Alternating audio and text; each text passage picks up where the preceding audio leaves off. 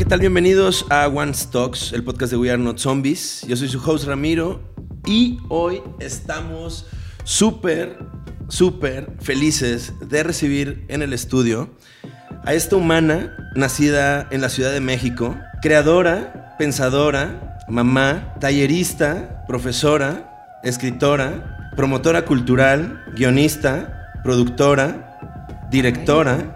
Hasta voy a llorar tanta cosa. Chingona, Elisa Miller. Ay, muchas gracias, Ramiro. ¿Cómo estás? Bien. Qué gusto tenerte. Muchas gracias por la invitación. Dime en qué andas estos días. ¿En qué ando estos días? Pues andamos en, en el proceso de desarrollo y, y financiamiento de, de una película, de mi siguiente película de ficción, que es una adaptación de la gran novela de la gran Fernanda Melchor, Temporada de Huracanes. Y pues estuve metidísima en la carpeta, en haciendo fotos y textos de director y esas cosas que hay que hacer para, para ese menester. Y pues eso y con el Baticine, que es el proyecto de cine que tenemos en Tepoztlán, de una micro, microsala. Y bueno, en la vida cotidiana arrastrada. A ver, platícame, platicamos de, de- de esta película, temporada de huracanes. Temporada de huracanes. ¿Cómo ha sido el proceso? Ah, ya ha estado increíble. Este, hace un par de años ya que ese libro llegó a mis manos. eh, me lo dio mi marido, me dijo, te va a encantar. Y sí, o sea, me, me lo leí en tres días fascinada, terminé de leerlo y dije, Juan Rulfo de mi generación, es mujer y se llama Fernanda Melchor y es de mi año y la, y la amo. Y me- como que me volví súper fan del libro, me pareció lo más conmovedor y lo mejor escrito que había leído contemporáneo, así, o sea, no, no daba crédito. Y lo comenté con un productor, amigo mío, con el que estaba hablando de qué película seguía. Y le dije, pues esta sería una gran película. Llevaba un rato tratando de escribir unos guiones y estaba todo muy cercano a, a mi vida y no tenía ganas de explorar en ese momento ese territorio que ha sido siempre donde he explorado más. Y pues eh, el productor, Chibi, eh, que es el productor de la película, eh, leyó el libro y me dijo, casualmente llegó el, el libro por otro lado a la oficina, mi socio también quiere, no sé qué. Pasó un rato, y un rato, casi un año, y recibí una llamada así de, ¿qué crees? Ya compramos los derechos y queremos que tú adaptes y dirijas la peli. Y así empezó ese viaje y estuve todo el año pasado junto con otra guionista escribiendo, que se llama Daniela Gómez, escribiendo la adaptación, que fue un proceso de- tremendo, ¿no? Me convertí en una investigadora privada del libro y este, hicimos tarjetitas y realmente lo desmenuzamos de una manera muy profunda para llegar a una versión de guion este, que ya nos gusta a todos y está lista para ser financiada y ya ganamos un premio de desarrollo en, los, en el Festival de los Cabos que, que hizo que, el, que arranque con todo, ¿no? Entonces ahí, ahí vamos con este proyecto. ¿De qué va? ¿De qué va temporada de, de huracanes? Ay, es fuertísima, la verdad. Este, habla de todo lo incómodo de nuestro país, me parece. Y es como un golpe así, un, deslave, ¿no? Es fuertísimo. Eh, pero básicamente se centra en el asesinato de la bruja del pueblo. Inicia con los niños que jugando en un cañaveral encuentran su cadáver. Y a partir de ahí el, el libro y la película del futuro, la película del futuro, eh, todos los personajes que están inmersos o que tienen algo que ver con el asesinato nos cuentan su versión. Entonces se va, se va contando la película desde puntos de vista, bueno, el libro, desde puntos de vista variables, o sea, va cambiando de punto de vista y te va contando la misma historia. Eh, pero descubres, digo, no quiero ser spoiler, si no lo han leído, discúlpenme, soy la reina del spoiler. Eh, descubres que la bruja no es bruja, sino es un hombre. Entonces también habla como del travestismo, de la violencia de género, ya como en, al travesti, ¿no? Eh, los asesinos in- eh, se mete mucho con, con una especie de homosexualidad closetera, este, también como muy de México profundo provinciano, ¿no? Como de no aceptar tu homosexualidad y por lo tanto reprimirla con odio. Entonces, al fin de cuentas es una historia de un crimen pasional, contada desde todos los actores que, que, que está muy fuerte. Pero Suena fuertísimo. muy fuerte, sí. Y en eso, pues te habla como de todas las instituciones que están caducas y que no funcionan. ¿no? Hay una chavita abusada, un aborto mal, mal hecho, este, la clínica, ¿no? Y como a partir de esto estuve investigando mucho sobre los temas que surgen del libro y, por ejemplo, el tema del aborto ilegal, que las chavitas que les salen mal y, y terminan la clínica luego les mandan a la policía y las encarcelan. O imagínate una chavita que se embarazó por un abuso, aborto porque no le quedaba de otra. O sea, ¿no? Es como, claro, pues por eso está como está la cosa, ¿no? Pues bueno, habla de eso, son muchos chavitos, es la juventud ahí como perdida, en provincia el libro está, sucede cerca del puerto de Veracruz, a unos 30 kilómetros, en La Matosa, pero es un lugar inventado por Fernanda. Este, pero yo al leerlo era como un poco la sensación de que eso pasa en todas estas rancherías que vemos, que desde nuestra perspectiva es como verla solo desde la carretera, ¿no? Como meterte ahí y entender cómo opera y desde dónde opera como la violencia, ¿no? Súper diferente suena a todo lo que has hecho, ¿no? Sí. a mí me encanta hacer de pronto como en, como en el circo, así de y ahora para algo totalmente distinto, ¿no? Como que siempre me gusta cuando hago una cosa hacer algo totalmente distinto al terminar. Y, y justo andaba como con ganas de salirme un poco de mi línea de exploración, como salirme un poco del ombliguismo. Con mi última película me di cuenta que, que está bueno el ombliguismo, pero está bueno también salirse de uno, ¿no? Como que eso y, y, hice un documental, yo soy más de la ficción, pero hace un par de años hice un documental y entendí algo que me encantó en, al hacer el documental, que se trataba de la otra persona, ¿no? Incluso se llama así About Sarah, sobre, sobre Sarah. Y me di cuenta que me interesaba de pronto ver más al otro que verme a mí, ¿no? O sea, como trabajar más esa mirada. Que de pronto dices del ombliguismo, pero de pronto el camino del, del creador o el, el, contar historias o el transmutar la vida o los momentos nace de tu propia experiencia, ¿no? Entonces es un lugar natural quizás en donde emprende sí. el viaje el, el, contador de historias. Sí. ¿Cómo ha sido para ti eso? Ahorita, por ejemplo, de empezar a escribir original, ¿no? Y ahora estar adaptando este libro. La verdad es que ya tengo muchas ganas de regresar a mi línea y ya estoy escribiendo algunas cosas como para un futuro proyecto de nuevo en esa misma búsqueda, porque efectivamente también es el material más rico, ¿no? Eso es claro. lo que más conoces. Claro. Uh -huh. Que ahí tu material habla mucho de la introspección, ¿no? Sí.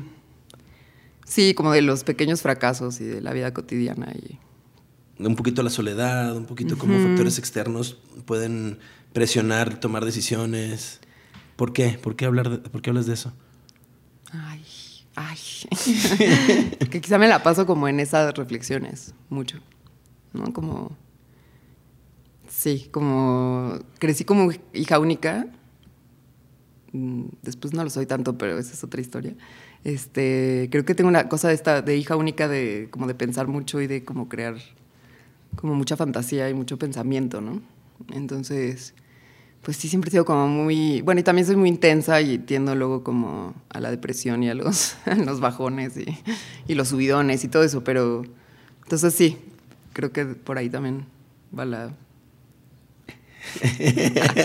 Ay, sentí muy como en terapia, perdón. no, está, es que me, me, me, llama la atención porque ahorita justo hablas de temporada de huracanes y suena así diametralmente diferente, ¿no? No dudo que justo estos, estos aspectos deben de estar en los personajes o en momentos y demás, pero el, suena así a una... Eh, como macro, ¿cómo te decía ahorita? Un macro femme fatal directing venture, ¿sabes? Bien, bien, súper eh, agresivo, visual, no sé, chingón. Sí, sí. Este. También digo, por ejemplo, los productores que son Wu Films, Chibi, el productor que, que fue con quien eh, llegamos a esta idea, mmm, platicaba mucho que yo tenía ganas también de bueno, no, más bien hablando de, mi trabajo previo, que aunque es muy personal, la última película, sobre todo El placer es mío, resultó ser, siendo un poco fuera de mi control, muy sórdida. O sea, terminó siendo una película muy sórdida, muy oscura, muy dura, que hace que a mí me cueste mucho ver, como aceptar que es mía, ¿no? Entonces, un poco la decisión de Wu de que yo dirija esta película tiene que ver con que he demostrado que la sordidez me sale muy bien aunque viva una vida de hippie, ¿sabes? O sea, como que es algo como que en, la, en mi trabajo, muy, muy diferente que en mi vida, me sale muy bien este, lo, los sórdidos. Platiquemos del placer es mío, de esa experiencia. El placer es mío, que fue mi última la última película de ficción que, que hice. Eh, pues fue un proceso muy largo, la verdad. Fue una, una película que reescribí mucho, este, que, que, obtuvo varias como becas, entonces estuve en varios talleres y, en fin. Y se, bueno, terminó siendo un, un, un retrato muy duro de, de, las relaciones de pareja de nuestros contemporáneos, ¿no? Como que es una película que la protagonizaban treintones, muy cerca a mi edad, que quise que fueran personas muy, muy reales, este, muy reales, o sea, muy fuera del estereotipo del galán o la, galana de película. Y, y retraté algo que, pues muy doloroso, ¿no? O sea, como una violencia en, en, en casa, como cosas que, que cuesta mucho hablar con otras personas. Y de pronto hice una película sobre eso. Y porque justamente también antes solía decir, este, hago películas, no voy a terapia. y alguien me dijo, pues deberías de hacer terapia también.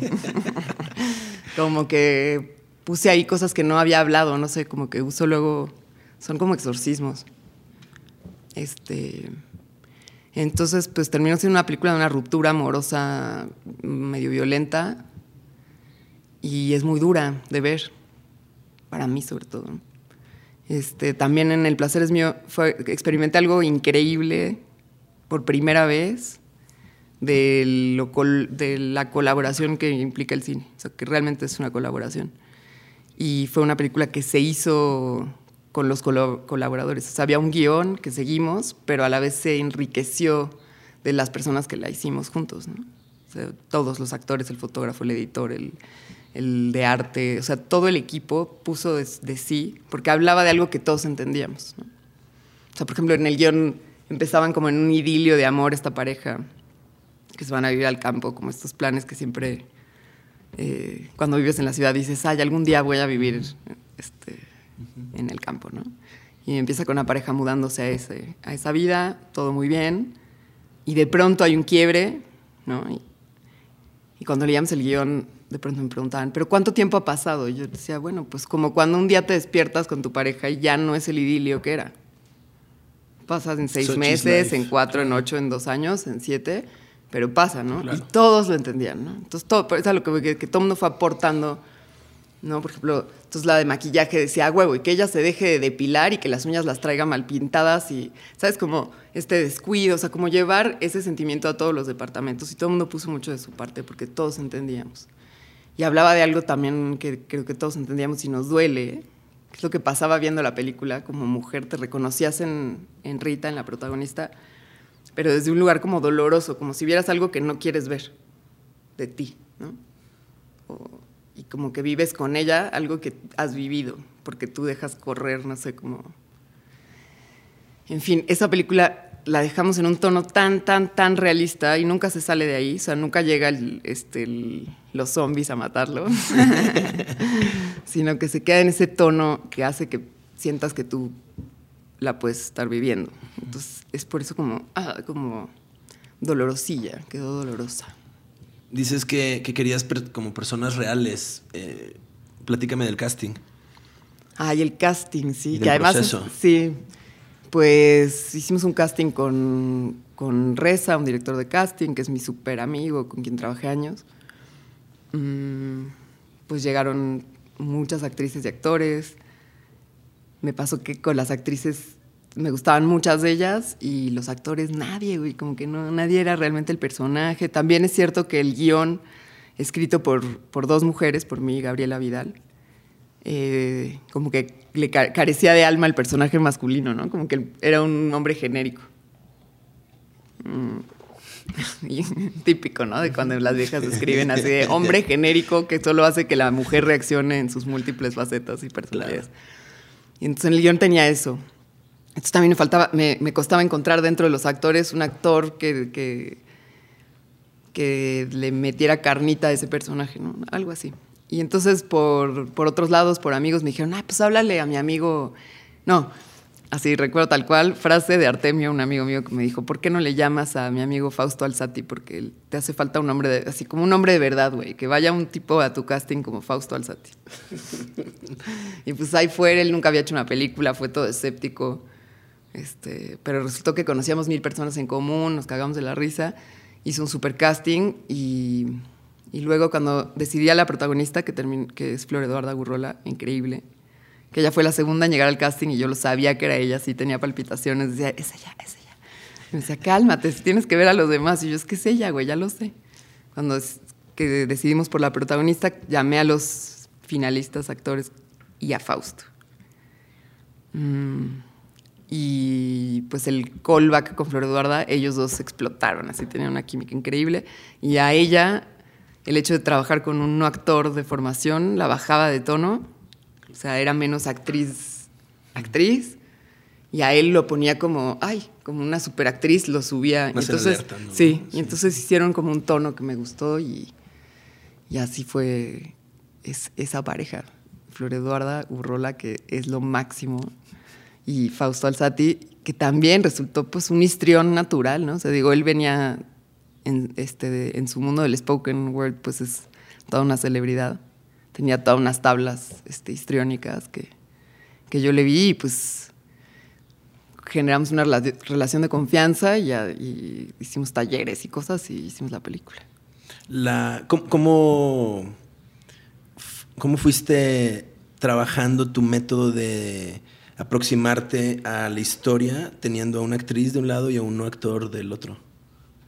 Fue súper interesante, la verdad este, porque eran mundos muy distintos, ¿no? Por un lado, Flor Eduarda, que tiene todos los años del mundo de set. O sea, ella estaba en Carrusel de Niños, ¿te acuerdas? Wow, no, claro que me acuerdo. ¿Quién era? La, gordita que lloraba. Ay, claro, sí es cierto. What? Entonces, este, Flor Eduarda con esos años de set y esa, esa formación y y Fausto que en su vida se había parado en un set, ¿no? Sí era como hablar con dos. Sí, por los Pero a la vez era como estar los tres echados en la cama del set, este, platicando y, compartiendo como de lo que queríamos hablar, como que se volvió una cosa muy sincera. Y por eso te digo de la colaboración, porque Fausto llegó y le sumó tanto al personaje, lo quitó el hombre genérico y lo volvió un personaje complejísimo. Y, se, se metieron los dos mucho no en el guion, pero como a la hora de filmar, de pronto, este, como que el personaje reclamaba su escena solo, ¿no? O sea, si, él no tenía, pon tú, voy a hacer un ejemplo burdo, pero, ay, sí, a ella ya la filmaste chaqueteándose y a mí no, ¿no? Yo también quiero mi escena masturbándome, yo sé, ok, qué raro. Bueno, vamos a hacerla, ¿no? Como que yo de pronto decía, pues esto lo está pidiendo el personaje, venga, vamos a hacerlo. Entonces, eso, y también llevó a la película, creo, en esa colaboración, en ese hablar y en ese a sincerarse de todos, lo llevó a un grado más de violencia, que no estaba pensado tan... O sea, el guion no era tan violento como terminó siendo la película. Mezcal, ven a nosotros.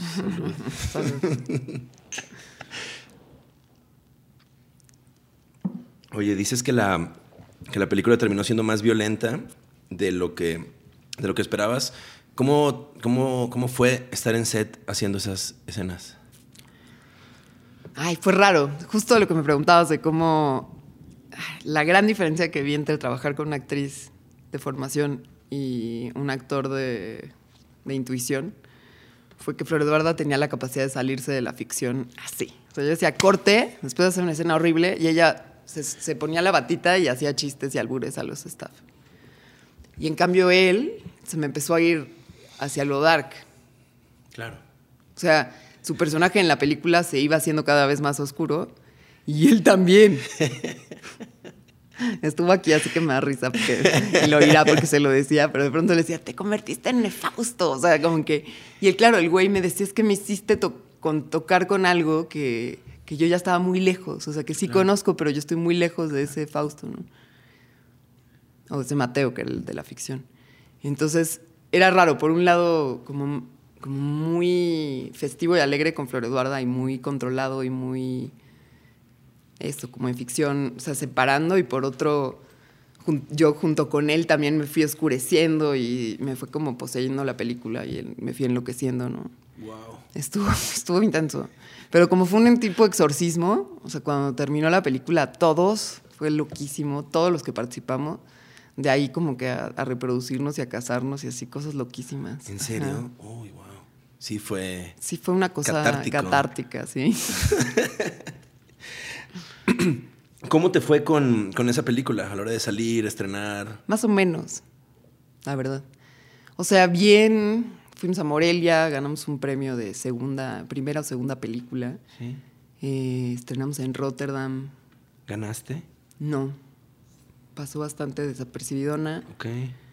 Es raro, hay algo que, que me hizo reflexionar esa película y que que es como si no haces, si no haces la película que esperan de México, no sé si me explico, hay como en el mundo de los festivales internacionales o incluso de, las ventas internacionales, como los temas de México que se esperan, ¿no? Como de qué, esperan que, un mexicano comente. Y tiene que ver como pues, si no hay narcos y si no hay violencia y si y está una película intimista de clase de medieros, este en el bosque. En el bosque ahí este ¿no? En su utopía y como medio intelectual hoy sí. Mm, en realidad no es violenta, pero no llega a ser súper violenta, no, no llega, ¿sabes? No llegas, como lo que te decía, se, mantiene en un tono naturalista. Este. Entonces fue una peli rara, como que. Y por otro lado, también. Eh, hay, hay, desnudos masculinos frontales, lo cual al hombre promedio le, le, violenta, me parece. Y más que, bueno, este, el actor está muy bien proporcionado, entonces le generó mucho ruido como al hombre promedio mirando la película, se sentía muy agredido. Sí. También creo que llegó temprano, fíjate. O sea, eso me lo han dicho ahorita programadores y así, como que llegó pronto, porque ahorita con el boom del Me Too, del todo este pedo, quizá hubiera tenido otra recepción, como otra lectura. Siento que llegó pronto y, fue como, ay, qué raro, y te digo que es difícil de ver, entonces, este, como que luego salimos en cine, tuvimos una mini una distribución pequeña. Em, también coincide con que yo cuando estrenamos en Rotterdam descubrí que estaba embarazada. Y pues decidí que mi energía iba para eso y que me valían los festivales y la promoción de la película y no le di esa continuidad que a veces estas películas como más indie necesitan un acompañamiento y no, yo no se lo di. Se quedó en manos de los productores y los distribuidores y pues, es una peli chiquita y rara y este, dura, entonces también... Eh, y tienes mucho sexo, pero también es como violenta, entonces eh, como que no encajó, o sea, por ejemplo Netflix le pareció como, ay no, muchas gracias, está muy, está, y su excusa fue como, es muy pequeña y yo, mm, ok o muy independiente, o, no sé. Wow. Este, tiene eso. Y te digo, quizá si hubiera caído más tarde con todo este, a lo mejor hubiera, se hubiera como leído de manera distinta, ¿no? ¿Cómo me dijiste ahorita que se le llegó a llamar? Ah, cuando, es muy raro, cuando terminas una película y no tienes, o sea, tú entregas, ¿no? Y luego escriben sobre la película y, dices, órale, eso lo vieron. Y se habló como de que era posfeminista y en su momento no entendí nada y luego eh, estuve leyendo ahí la teoría de King Kong de, de la Despentes, de Virginie Despentes. Dije, ah, ok, ya entiendo más. O sea, tiene esta cosa como de no victimizar a la mujer, o sea, como que aunque viva un abuso, o sea, como no, no sé. Este, y te digo, como que la película no, no, no es una heroína la chica. O sea, es una, una chica que cuando te reconoces en ella no te gusta. Porque, sí, como que pues habla de un abuso y un abuso en la casa, un abuso sexual. Y de alguna manera no es que, culpe a la chica, pero, pero también vemos como su lado, como de, puta, tú te pusiste ahí, güey, ¿no? No sé, por eso te digo que tiene como, pero creo que sería interesante ver que, cómo se lee ahora. Está un poco enlatada, es una película de culto. casi, casi. Perfecto. Lo que nos gusta. este, pero la verdad es que, aunque es muy dura, y te digo que para mí es durísima ver, durísimo verla, eh, sí me gusta, me gusta mucho lo que sucedió con los actores, este, la fotografía es hermosísima, ¿no? O sea, hay como unas cosas de esa película muy, muy bellas y una experimentación de lenguaje y de, uso de tiempos y así que también creo que, está padre. Pero pues eso, así son las películas, ¿no? Como que nunca sabía. ¿Por qué, mm, ¿Por qué querías hablar de eso? Es lo que también me pregunté cuando la, la entregué, digamos, cuando la acabé. No sé, la verdad. A escribir sin saber que estabas escribiendo. Mm, la empecé a escribir, yo creo que en un momento de mucho desamor, porque hay como una teoría muy triste. O sea, cuando. Como que sí, retrata. También habla como de esta cosa de nuestra generación de lo desechable, ¿no? Como de, ah, ya, qué huevo este güey, el que sigue, ¿no? Como esa cosa. Y es feo, es lo que te digo que es fuerte reconocerse. Por eso, como que. Mm, pues no sé, yo creo que empecé a escribirla en un bajón, un desamor ahí fuerte y, y luego aunque todo había cambiado, o sea, ya cuando estaba filmando estaba en otra y decía, pues ya ni pienso esto, o sea, ¿por qué estoy haciendo esto? Pero, pero a la vez cuando, cuando estaba a punto de hacer el print ya en la sala THX, el último proceso de postproducción, este, que es como el shock para el director porque es la primera vez que la ves grande con voz sonando, o sea, y cuando la vi ahí en ese punto había, entendí por qué la había hecho y hablaba ay, ya me estoy muy, muy terapia, pero es, bueno. o sea, como que en esa película hablo de una cosa que no había querido hablar con nadie y lo puse en un guion. O sea, es como, sí, como que dije, hice una película de un abuso, güey, porque yo viví uno que no quise reconocer en su momento, ¿no? Claro. Muy fuerte. Entonces, afuera de la sala THX, este, vomitaba y lloraba y así. El pobre postproductor decía, ¿qué hago con la directora? wow, es que de, eso se trata, ¿no? Tienes que ponerte tú ahí. Sí. ¿Crees que de ahí venga eso lo que me decía hace rato de alejarte un poquito del ombliguismo? Como, uy, mm. es que también está de miedo. Estuvo muy fuerte, sí. Es que también siento que cuando haces cosas así te expones mucho, ¿no? Claro, claro. Y hace rato me preguntabas del feminismo, por ejemplo, cuando la presenté ya, en, cuando salimos en cine y la conferencia de prensa y bla, bla un, periodista me preguntó que qué se sentía ser mujer, directora, este, y yo me acuerdo que le dije, güey, ¿qué se siente ser hombre periodista? O sea, no sé qué te digo. Se siente ser yo, güey. ¿Qué, te digo tu pregunta tan, tan inadecuada, no? O sea, como eso y que, y, pues no podían con, te digo, con los desnudos, este, full frontal masculino. ¿Qué pasa con eso, eh? Es muy fuerte. Además hay toda una leyenda que encuería a todos los actores de México para hacer el casting. Así a huevo. Eso me encanta. Sí, bien hecho. Salud. a huevo, a huevo. Esa fue mi táctica. Este, sí, fuerte. No sé. Esa película fue raro. Este, para mí fue muy duro. Me sentí muy expuesta también. Y creo que también de ahí viene como el, el decir, ay, ahora voy a hacer una cosa que no es mía. Eh, también confieso que en este proceso de que, he vivido estos últimos cuatro años, que como te contaba, pues me volví mamá, mamá, este, de pronto todo lo que estaba escribiendo era alrededor de eso y hasta a mí me dio hueva. Entonces también dije, ahorita no quiero hablar de lo que me acontece, estoy muy, muy próxima y no tengo ganas de escribir este, como la comedia romántica de la maternidad. Gracias. Entonces también como para pausar un poco como mis relatos personales y alejarme de eso y darles tiempo y que maduren, después retomar cosas de ahí que seguramente van a enriquecer mucho lo, lo que venga, ¿no? Eso me dijo un día Fausto Alzati, que ya quiero ver qué haces ahora después de que eres mamá. O sea, como que quiero ver cómo te cambia ese, ese factor, ¿no? En, tu, en tu trabajo. ¿Y cómo sientes hasta ahorita que ha cambiado? Hace rato platic de hecho, ahorita acabas de mencionar, empezaste el, el, proceso de escritura del placer es mío en un momento de desamor y ahorita estás pues llena y creo que así, ¿no? Borboteando amor. Eh, ¿Cómo es ahora? para ti? Pues es fuerte, porque ahorita te digo que me dan ganas de escribir pura cosa como feliz y de comedia de la maternidad, ¿no? Y, le estoy rehuyendo, o sea, como que no tengo ganas de hacer eso. Porque eso es lo que vivo, así, este...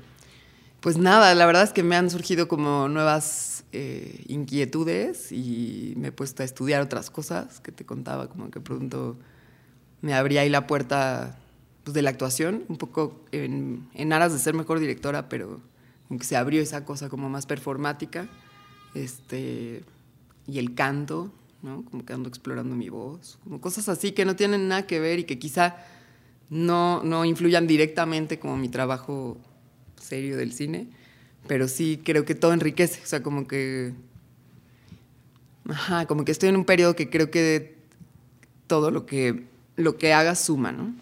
Este, te comparto que cuando estaba embarazada, altamente embarazada, eh, entrevisté a Jim Jarmusch para, para el festival ZTAG cuando vino a México, en el Teatro Metropolitano. Es una locura, güey. Yo alta, así, embarazadísima, hablando con Jarmusch, y es que me hizo pensar que él compartió una de sus como máximas, era la diletancia, hablaba de la diletancia, que, justamente era como, como saber poco, bueno, saber de muchas cosas, o sea, como clavarse mucho en, en, varias cosas y, no perder la curiosidad, ¿no? O sea, como que de pronto... Y fue estos años que he estado como más en el, en el encierro y en, en el encierro maternante y todo esto, pero también me clavaban muchas cosas, como que en un punto quise ser apicultora y me metí ahí unas clases y me dio miedo, en realidad, así, manejar las abejas, dije, no, esto sí está cabrón, pero como, como esta como clavadez, ¿no? Como que he tenido ahorita impulsos de estudiaría biología, güey. O sea, me metería a estudiar biología ahorita para poder explicarle realmente a mi hija cómo funciona la fotosíntesis, ¿no? Así como traigo como ese rollo o, o me clavé mucho pues con la gestión cultural, con el cine, con la sala de cine. Este ¿no? Y ahora quiero ser barista y tener una cafetera chingona en el cine. O sea, que eso, o sea, ahorita así como ampliar así los universos, creo que todo eso va...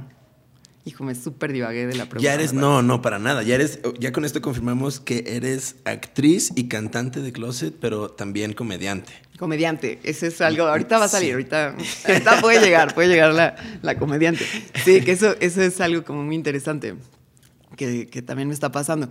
Que me pasó también al terminar El placer es mío, que me quedó tan pinche sórdida, con Flor Eduarda Gurrola, que es de las personas más graciosas que puedes toparte en la vida, y que ella y yo en una conversión normal nos reímos este, el 80% del tiempo, ¿no?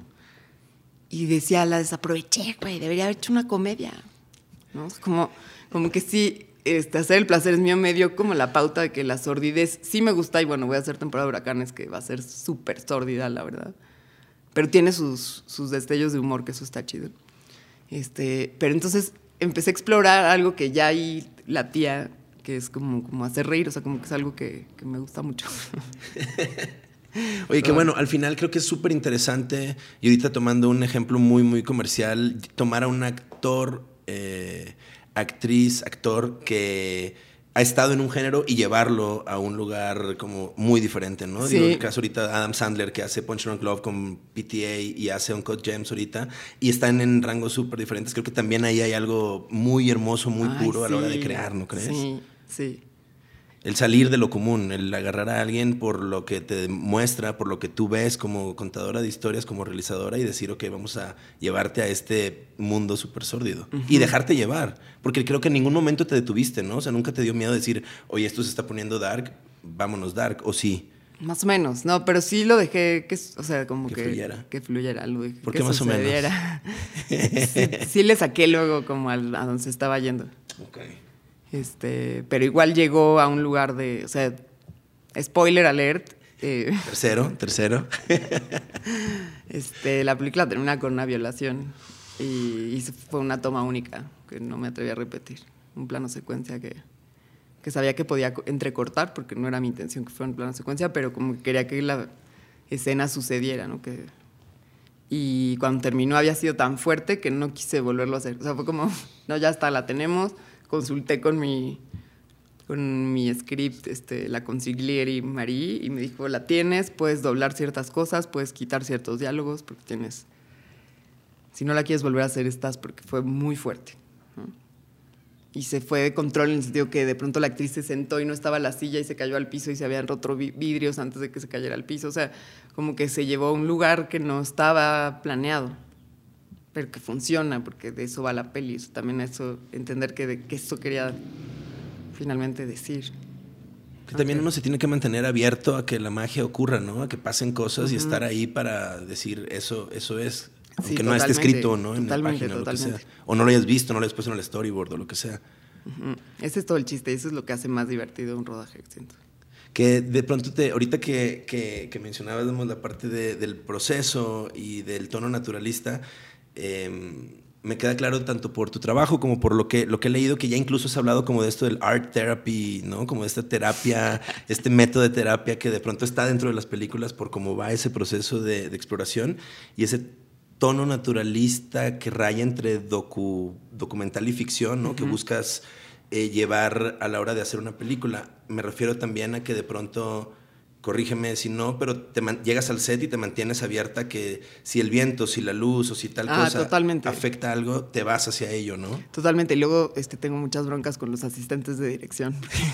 ya estando ahí cambio el plan. Pero sí, creo mucho en eso, como que vas por una cosa, o sea, luego cuando doy clase les hablo así de, haces un shooting list como una lista del súper, güey. Nunca sacas la lista del súper en el súper.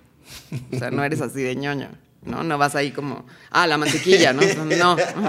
vas al súper, compras y a veces checas, y a veces checas si no te faltó nada, ¿no? Pero como que vas abierto a ver qué hay en el mercado, ¿no? no yo nunca hago lista para ir al mercado. O sea, de hecho, llegas al mercado viéndote lo más experto posible en el supermercado. Ah, y abierto, ¿no? ¿Qué hay hoy? Entonces siento que, que la llegada así al set, aunque sepas muy bien qué quieres, tiene que ser como muy abierto a ver qué hay hoy. Y en eso, en el, en el, placer nos pasó eso. Claro, también me puse muy loca en un momento dado, este, me metí a ya vivir al set. ¿Cómo? Como que ya, dije, yo ya voy a dormir aquí porque estoy muy nerviosa y no quiero irme, ¿no? Entonces me quedé a vivir en el set y descubrí que a la, así de 7 a 8 y media había una luz espectacular en el cuarto. Y entonces me puse muy loca con el crew y les dije, les pido que el llamas a las 7, pero no a comer chilaquiles, a filmar. de 7 a 8 y media y luego se van y se comen sus chilaquiles. O como que exigí de pronto todos los amaneceres, como que... O sea, como que esa locurilla de, de encontrarle también al lugar su, su, chiste. Pero pues es que esa luz, ¿de dónde más la sacas? Era como, güey, es que la tienen que ver. Lo bueno es que estaba mi, mi, equipo, como que, sobre todo el fotógrafo, Matías Penachino, que me decía, no esperaba menos de voz colorada, porque es un argentino. No esperaba menos que te volvieras loca. O sea, como que sí, sí fui poseída. Bueno, me pasa eso, que, que de pronto como, que es lo más padre, ¿no? Ya en, en el set que ya te dejas ir. ¿Extrañas el set? Sí. ¿Hace cuánto no, bueno, eh, bueno, fui, sí. Ah, qué bueno que lo pones. El año pasado este, dirigí dos capítulos para una serie de Netflix que se llama Desenfrenadas. Chingón. Una serie de Caponeto. De Caponeto. Por nuestro querido Diego Martínez. Ulanovsky, correcto. Y fui invitada de directora, invitada, a hacer dos capítulos ahí medio... Hice uno completo y luego medio salteado. Pero dirigí cosas o sea, alucinantes y me divertí muchísimo y me di cuenta que extrañaba muchísimo el set. Y, entonces, bueno, ahí, ando retomando el set, sí. Estuviste después del, del, Placer es mío, estuviste produciendo, ¿no? Platiquemos un poquito de estos, de estos proyectos de El Regreso del Muerto de Gustavo Gamú, Gamú, y Club Internacional Aguerridos de Leandro Córdoba. Sí, bueno, el, Regreso del Muerto es anterior. Este fue un documental increíble filmado todo en Tijuana. Que, ¿Qué, qué premisa, ¿eh? No manches. ¿Qué onda? Es que es así, Gamu es un, director súper talentoso uruguayo. Había desaparecido, me lo encontré años después, pelo Montley Crew, así de, ¿qué te pasó, güey? y me dijo, he estado filmando en Tijuana, ¿quieres ver? Y me puso 20 minutos y, y me enseñó así a Rosendo, que es el personaje del Regreso del Muerto. Y yo, güey, esto es una joya, hay, que, hay que terminarlo. No, es que estoy en problemas con el CCC, no sé qué. Total que mi labor con esa película fue eh, sacarla del, del hoyo, del encierro, ¿no? Y lograr terminarla y me asocié con Gibran Aswad, eh, que fue editor y productor, y, con otro personaje. Que no se menciona. no su nombre. ah, que no te acuerdas de su nombre. Pero bueno, este hicimos El Regreso del Muerto y le fue súper bien, fue un súper documental. Y el año pasado eh, produje Club Internacional Aguerridos, que es la ópera prima de Leandro Córdoba, y que es una joya este, un falso documental punk situado en los ochentas. Este, falso documental punk, en los ochentas. Sí, sí, sí, joya. You, joya, got me joya. at... joya, joya, joya. Y esa la estrenamos recién en, Los Cabos. Estamos ahora por salir este, esperando respuestas de festivales internacionales y queremos sacarla en el circuito comercial. Este, espero muy pronto. Tiene un super soundtrack, obviamente, punk ochentero. Y mm, es de las bandas, o sea, está basado, bueno, está inspirado en las bandas punks como eh, bueno, se llama Club Internacional Aguerridos porque es una banda de punks que operaba en Tacubaya, como los, ¿cómo se llaman los otros? creo que es Expitufos y estos chavitos, este, los chavos banda que les decían en los 80. Y el falso docu, bueno, se trata de un fresa que se mete a vivir a la, a la Escandón, a Escandonia, Escandinavia, le decían. Este, empieza a filmar a su dealer, se enamora del dealer, tiene una relación este, homosexual con él, que lo mete a la banda y termina saltando y se vuelve parte de la banda y bueno, al final todos se mueren. ¡Ay, no! Spoiler alert, No, durísimo. Cuarto. Bueno, pero así empieza, así que no les spoileré nada. Así empieza la peli. Este, tiene, está eh, editada, está increíble, está increíble, la verdad. Entonces estamos en ese, ese fue mi incursión en la producción del año pasado, junto con, con Sandra Godínez, que es lo máximo. Y pues nada, la verdad es que va súper bien. Luego les paso el tráiler de esa peli. ¿Cómo es el, dime cómo es el proceso, por ejemplo, ahorita que como productora de distribuir una película así? Ay, es muy difícil. Pero justo, digamos, parte del- de lo que me, me encanta del el como de, de estar inmiscuida dentro de un microcine y como de la distribución desde ahí, del exhibidor, mini exhibidor, pero es como conocer que realmente hay una red de, de salas independientes y que eso es una posibilidad real para sacar tu película comercialmente. O sea, sí, de pronto como que pasó algo muy loco a partir del estreno de Roma, que ves que tuvieron problemas con Cinépolis y, y entonces estrenaron tres semanas antes de Netflix en las salas pequeñas. Y Vaticine, que es el- nuestro proyecto de Tepoztlán, fue una de esas salas. De ahí se armó como un, como un buen sí, circuito de, de salas pequeñas. Entonces la idea ahorita con esta película es ir por ahí, o sea, ir como festivales y luego sacar una distribución micro a nivel salas pequeñas. Que más bien ahí está un poquito el futuro presente de la distribución como realizadores independientes, ¿no? Creo. Sí, Porque hay un entrar al, grande un comple- poco. al gran complejo creo que no, no va por ahí. No, quizás no, no tanto persiguiendo el dinero, más incluso el tiempo. el- Sí, ¿no? el que se vea, o sea, de pronto es como que se vea. Los ojos, ¿no? Ajá, quieres ver buscando. espectadores y que no muera ahí enlatada, sino que se vea, güey. Que ahí es como el fin último, ¿no? Como que ahí existe. Si nadie la ve, Más bien ahí es donde empieza a existir, ¿no? La vida real, creo, de la, de, de la obra, de la película, en donde ya conecta con la persona y ya. Exacto, ya. ya empieza a ser un ente, ¿no? Por sí solo, sí, sí. Este, justo fuimos al festival de, de cine zapatista, el segundo festival. Y la invitación, hace hace- poco, sí, ¿no? en noviembre. Ok. Y la invitación del sub decía, es que no se me olvida, así que este festival surge, o sea, el Festival Zapatista, a partir de una pregunta de una niña que, le, que preguntó si una película que no se ve llora. Si no es vista, si esa película llora. Quiero llorar. Y bueno, nada, eso me parece como, como el lema de nuestro proyecto del Vaticine, que se trata un poco de darle sala y espectadores a, a todas las películas. O sea, es un proyecto que es muy inclusivo, muy abierto. Estamos abiertos así a que nos escriban por Instagram y quiero ir a presentar mi película que no se ha visto en ningún lado porque nadie la quiere. Ven, la pasamos, ven, preséntala. O sea, hay un pequeño público, pequeño, es una sala pequeña, pero ya es un poco como esa idea, ¿no? Como hacer comunidad. O sea, también justo, y bueno, eh, para cerrar lo del cine zapatista, eh, una de las noches que estuve ahí hubo una junta con el subcomandante Galeana, antes Marcos, que, justo decía eso, ¿no? Como que el cine tiene esa labor de, hacer comunidad. O sea, más ahora en un mundo que todo el mundo ve sus series, sus películas en su, pantalla solito, ¿no? Como que lo que no se puede perder es como esta experiencia colectiva de ver cine en- en oscurito con más gente, güey. Y apagar el celular y tener la concentración en eso. ¿No? Como hacer comunidad. O sea, como que esa es una de las misiones de- del cine, ¿no? Y del Festival de Cine Zapatista y pues y me lo robo para nuestro vaticine también Claro, claro. como hacer comunidad, como no olvidar que somos una comunidad y que nos juntamos, o sea, que, que somos gregarios, ¿no? Como no, de, si, si se rompe eso, o sea, el proyecto del Vaticine surge eh, por mi socia Viviana García Besné, con la intención de que los niños que se están cre- criando y creciendo en Tepoztlán tuvieran la experiencia de ver cine en colectivo. Que pronto puede ser una generación que no la tenga, o sea, que no fueron al cine, punto. Todo lo vieron en su tablet, ¿no? Entonces, como ante ese miedo es como una resistencia, ¿no? Entonces, es, esa es parte como del, del viaje que tenemos ahorita en el Vaticine y como, pues, de la distribución independiente y así, como de pronto es, pues, que la película se vea, güey. ¿Cómo hacemos? Pues vamos a todos los cineclubs de México, pues vamos. Les mandamos el link, ¿no? O sea, ¿cómo, cómo hacemos? ¿Cómo, cómo ves... Eh, ¿Cuál es tu visión para el vaticine? ¿Lo ves en más lugares? ¿Lo ves creciendo? ¿Lo ves en este tamaño pero en más lugares? Para no perder esta esencia de comunidad. Yo no sé. este, Porque suena increíble. Sí, a veces pensamos, oh, estaría increíble que se replicara, ¿no? O sea, que el modelo se replicara.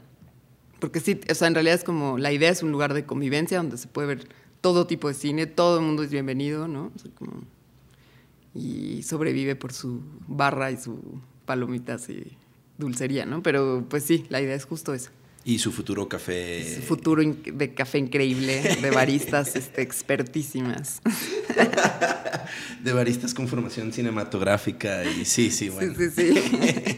Oye, bueno, pero además, por lo que entiendo, el, proyecto del Vaticine tiene ahí como un acervo sí. cultural. Sí, es un archivo. De vida. O sea, originalmente el Vaticine nace como un archivo que se llama Permanencia Voluntaria que mi socia Viviana... Qué buenos tiempos, tú y yo que somos del 82, qué buenos tiempos, perdón, la permanencia sí, voluntaria. ¿no? ¿Qué onda? Qué onda. Vamos a hacer permanencia voluntaria en el Vaticino. Sí, sí, de hecho sí. Sí. Puedes volver a ver el inicio. Este, bueno, es un, eh, es un archivo de películas de cine popular. Eh, cuenta con más de 100 títulos, me parece. Y es un archivo que mi socia, un archivo huérfano que ella adoptó este, es de su familia, pero que cuando muere uno de sus tíos lo estaban tirando. Y ella hace una mudanza a Tepoztlán y lo pone en una bodega. Y son las dos primeras películas del Santo filmadas en La Habana, eh, todas las de ficheras, este, La Batichica, ¿no? O sea, bueno, La Mujer Murciélago se llama. En fin, como que es una colección increíble, una locura. Y este archivo huérfano, pues, subsiste gracias a la labor que hace Viviana de, de conservación y restauración este, que es uno otro de los temas que ahora también como que me, me, atañen o me, me, entusiasman, ¿no? O sea, pensar, por ejemplo, la conservación de las películas de mi generación en el futuro, ¿no? ¿En qué formato van a estar, güey? No pueden ser solo digitales, no podemos confiar en un disco duro. No, para nada. ¿No? O sea, si no se van a perder. Entonces es como este tema del, de la conservación de estas películas de los 50 que te parecen lejísimas, que nadie quiere ver pues sí nos atañe, ¿no? Porque cómo vamos a conservar las películas de ahora en esta era digital, ¿no? Entonces, son todos estos temas. Ah, ¿Ya exhibiste todas las películas? No todas, pero sí hemos hecho, porque están algunas en estado medio catastrófico, pero todas las que van, que, que Viviana va restaurando, que el, que el, archivo va restaurando, se van, las vamos exhibiendo. Es difícil conservarlas, ¿no? ¿Cómo, son latas de 35. Son latas de 35. sí, tienen que. Creo que los nitratos ya se los llevaron porque eso sí es explosivo, pero. pero sí, este, ¿cómo se llama? Es plata, ¿no? O sea, es como. Y. Platícame de la, todo esto de la conservación, que creo que ya es un arte ahí en sí mismo que muy poco incluso hablado y, y documentado, explorado en México. Pues sí, digo, está la Filmoteca y la Cineteca que conservan la mayoría de las películas y pues sí es una labor titánica, ¿no? O sea, como cada año restauramos, bueno, restauramos, restaura Viviana una película y consigue apoyo de la Academia de Estados Unidos y así. Sea, sí hay como todo un mundo de clavadez en torno a la conservación, pero sí es difícil y caro. Todo este, todo este camino que ahorita estamos hablando de la conservación, estudiaste filosofía, empezaste estudiando filosofía en Francia, terminaste, te regresaste a México, hiciste letras inglesas en la UNAM Después te terminaste. Un ratito, sí. Un ratito, un ratito. Lo suficiente. Lo suficiente, para que cuente. para, la, para, la, diletancia. Para la diletancia. Sí, claro. sí, sí. Y después en el CCC graduaste de realización, ¿no? Dirección y, guion.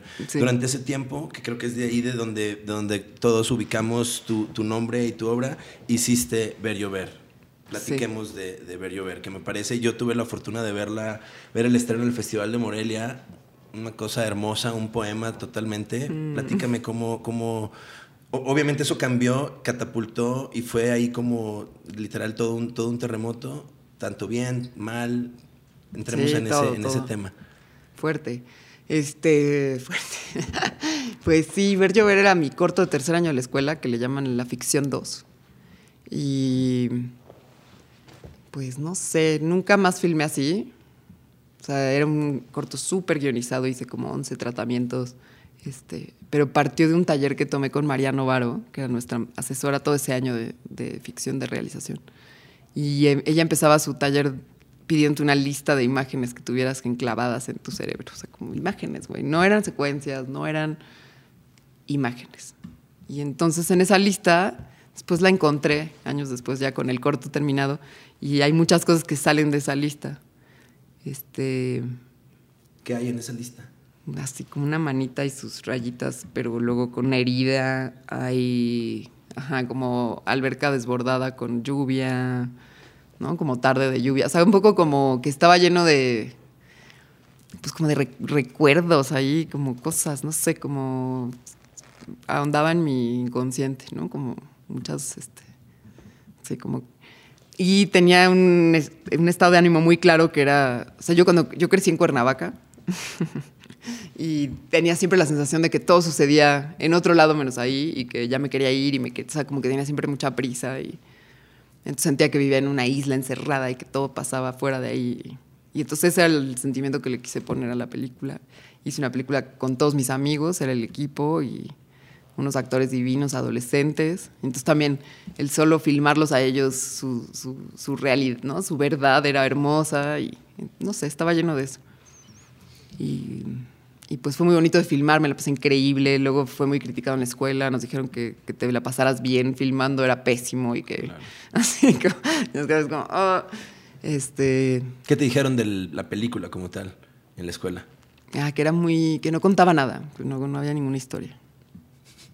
Whatever that means. Sí, pero pues yo lo que quería era como un sentimiento prolongado, ¿no? Y como insistir en ese sentimiento de, de- de- de encierro y de... Tenía como muy cercana a la adolescencia en ese momento. Tenía 22 años cuando lo filmé.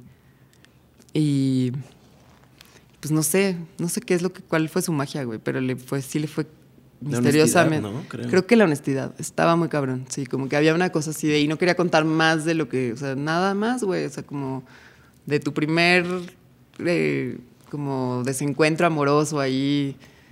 No, ahora también tengo como muy claro, bueno, no, no tengo muy claro nada, pero como que veo con más claridad cómo te vas formando, como si fuera una cartografía emocional de tu, no sé, cómo tu presente ahora está formado de todos esos cachitos, ¿no? Como un collage, ¿no? Como un collage. Entonces ver llover era como una primera pieza de un primer eh, como enamoramiento fallido y como de un mm, no sé, era eso, como una de adolescentes que se querían ir de donde vivían, como que algo muy básico de alguna forma, pero honesto y que conocía perfecto y los chavitos pues los conocía perfecto y este, vivían en un hotel, mi papá creció en un hotel, había como unas cosas como muy personales, reales en juego y una intuición cabrona, o sea, como que ahí sí filmé así, sin ningún prejuicio de nada, sin esperar nada, nadie esperaba nada, nada de mí ni de mi corto, ¿no? Era como un ejercicio de la escuela ya, y así lo hice.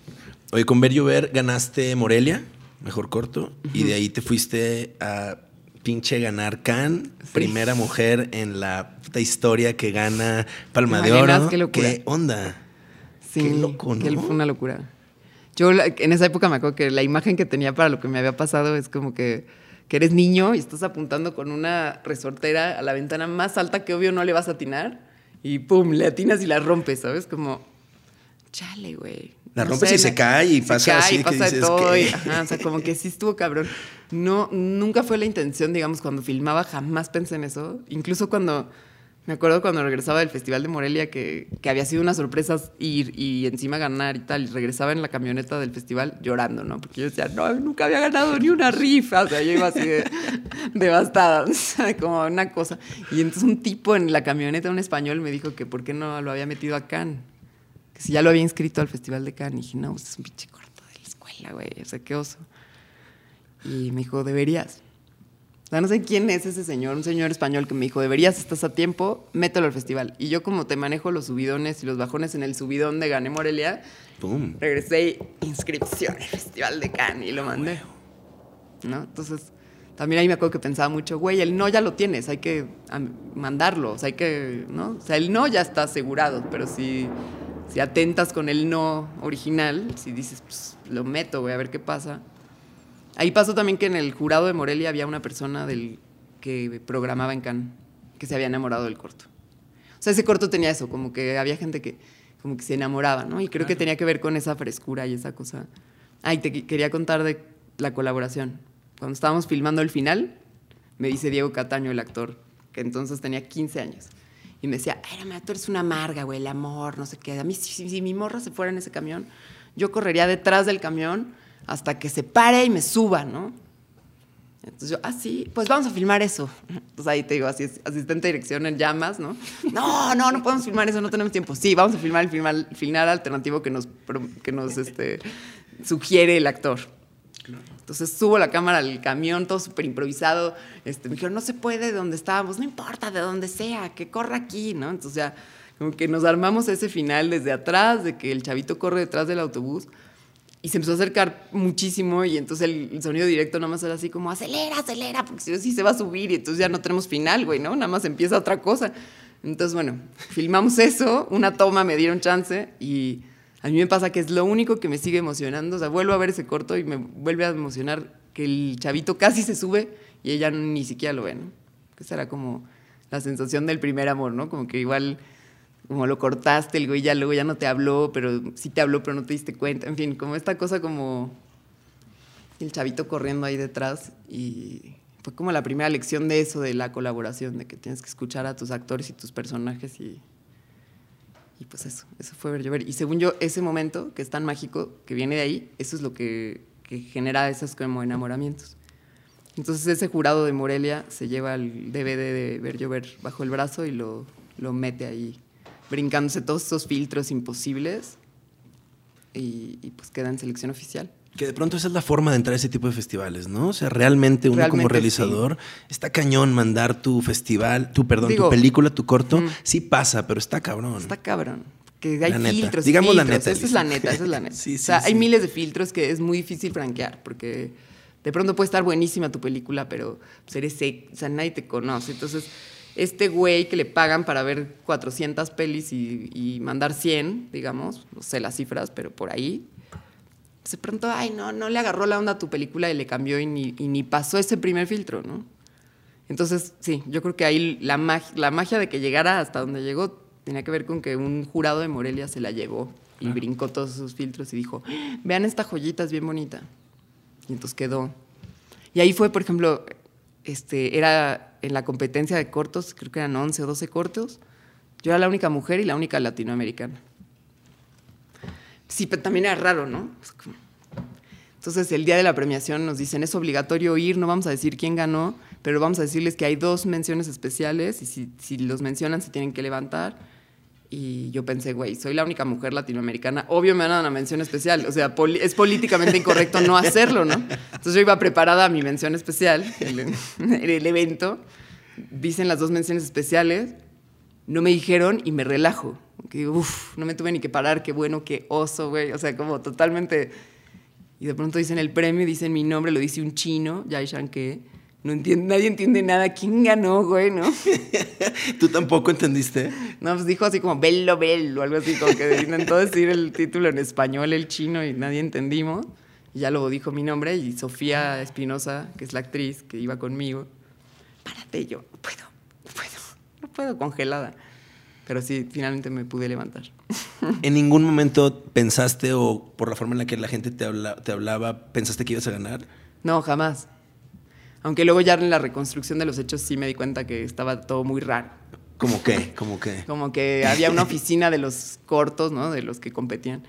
Todo el mundo me trataba súper bien normalmente y el día de la premiación que fui a ver qué pedo, fue como, no, ya vete, Elisa, no puedes estar aquí, así como que... Y me ofendí en ese momento y luego entendí que, claro, todos ya sabían y no me querían ver porque no me querían decir. Entonces era como, ya vete, vete, vete a preparar, no quiero que estés aquí. Pero no, la neta, ni me lo vi, ni me lo vi venir. Y con Sofía Espinosa, que, que, te digo que hicimos, fuimos a ese festival juntas, que ella tenía 16 y su mamá me la había encargado y ella me cuidó más a mí que yo a ella. este, pues no sé, como que todo el festival era de estar aquí es el premio, da igual, no sé qué. Y así lo vivimos todo lo que duró el festival y encima ganamos, pero pues todo el, o sea, la pasamos así. Estar aquí es el premio, estar aquí es el premio.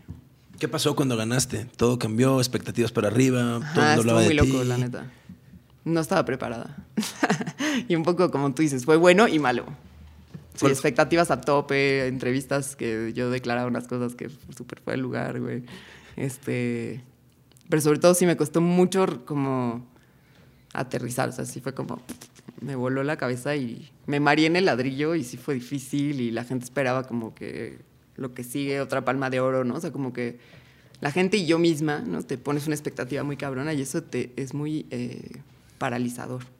¿Cómo, ¿Cómo pasó esa etapa? ¿Cómo saliste? ¿Cómo... No sé si es decir saliste, pero que, que- sí. Mm, Pues hice mi primer largometraje que se llama Vete más lejos Alicia con Sofía Espinosa.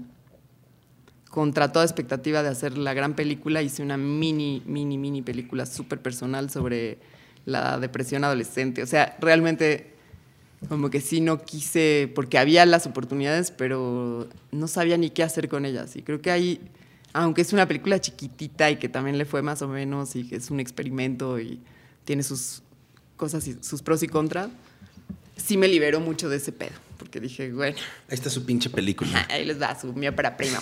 ¿no? O sea, como que fue como hacer algo chiquito, acompañada de María Seco, que es una súper fotógrafa y mi gran amiga, y Sofía Espinosa igual, gran amiga, gran actriz. hicimos como una cosa muy chiquita, también muy críptica y muy, muy difícil, pero que me liberó ahí como del... A partir de ahí ya dije, "Ah, puedo hacer lo que yo quiera.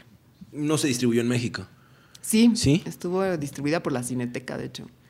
Y en su momento en la Cineteca fue como muy vista, porque es, era como la película este, juvenil, ¿cómo se llama? Mm, ese, emo, así, es súper emo. Entonces como que jaló ahí entre los emos juveniles y estuvo mucho tiempo en cartelera en la Cineteca.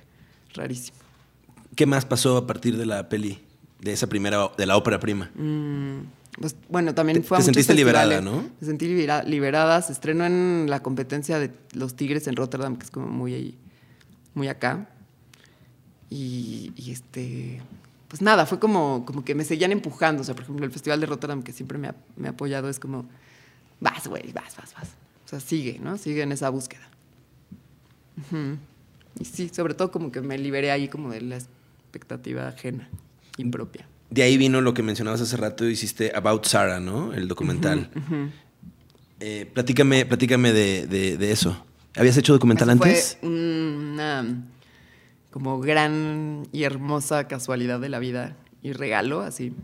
Nunca había, bueno, hice un documental inacabado en la escuela, X, y, y aquí más bien me encontré con este personaje, Sara Lucas, en La vida nocturna en la Ciudad de México, de casualidad, y conectamos. O sea, como que nos caímos cabrón. Yo no tenía idea de quién era, la neta, soy sincera. O sea, ni idea, güey. A mí me presentaron a la inglesa en una peda, yo, yo le hacía de traductora y, y le decía, cuidado con el mezcal, güey, ¿no? O sea, como que... Y nos, o sea, fue como una, así, nos caímos muy cabrón. Pero ni ella sabía quién era yo. Bueno, yo no era nadie comparado con ella, que es una rockstar del arte contemporáneo.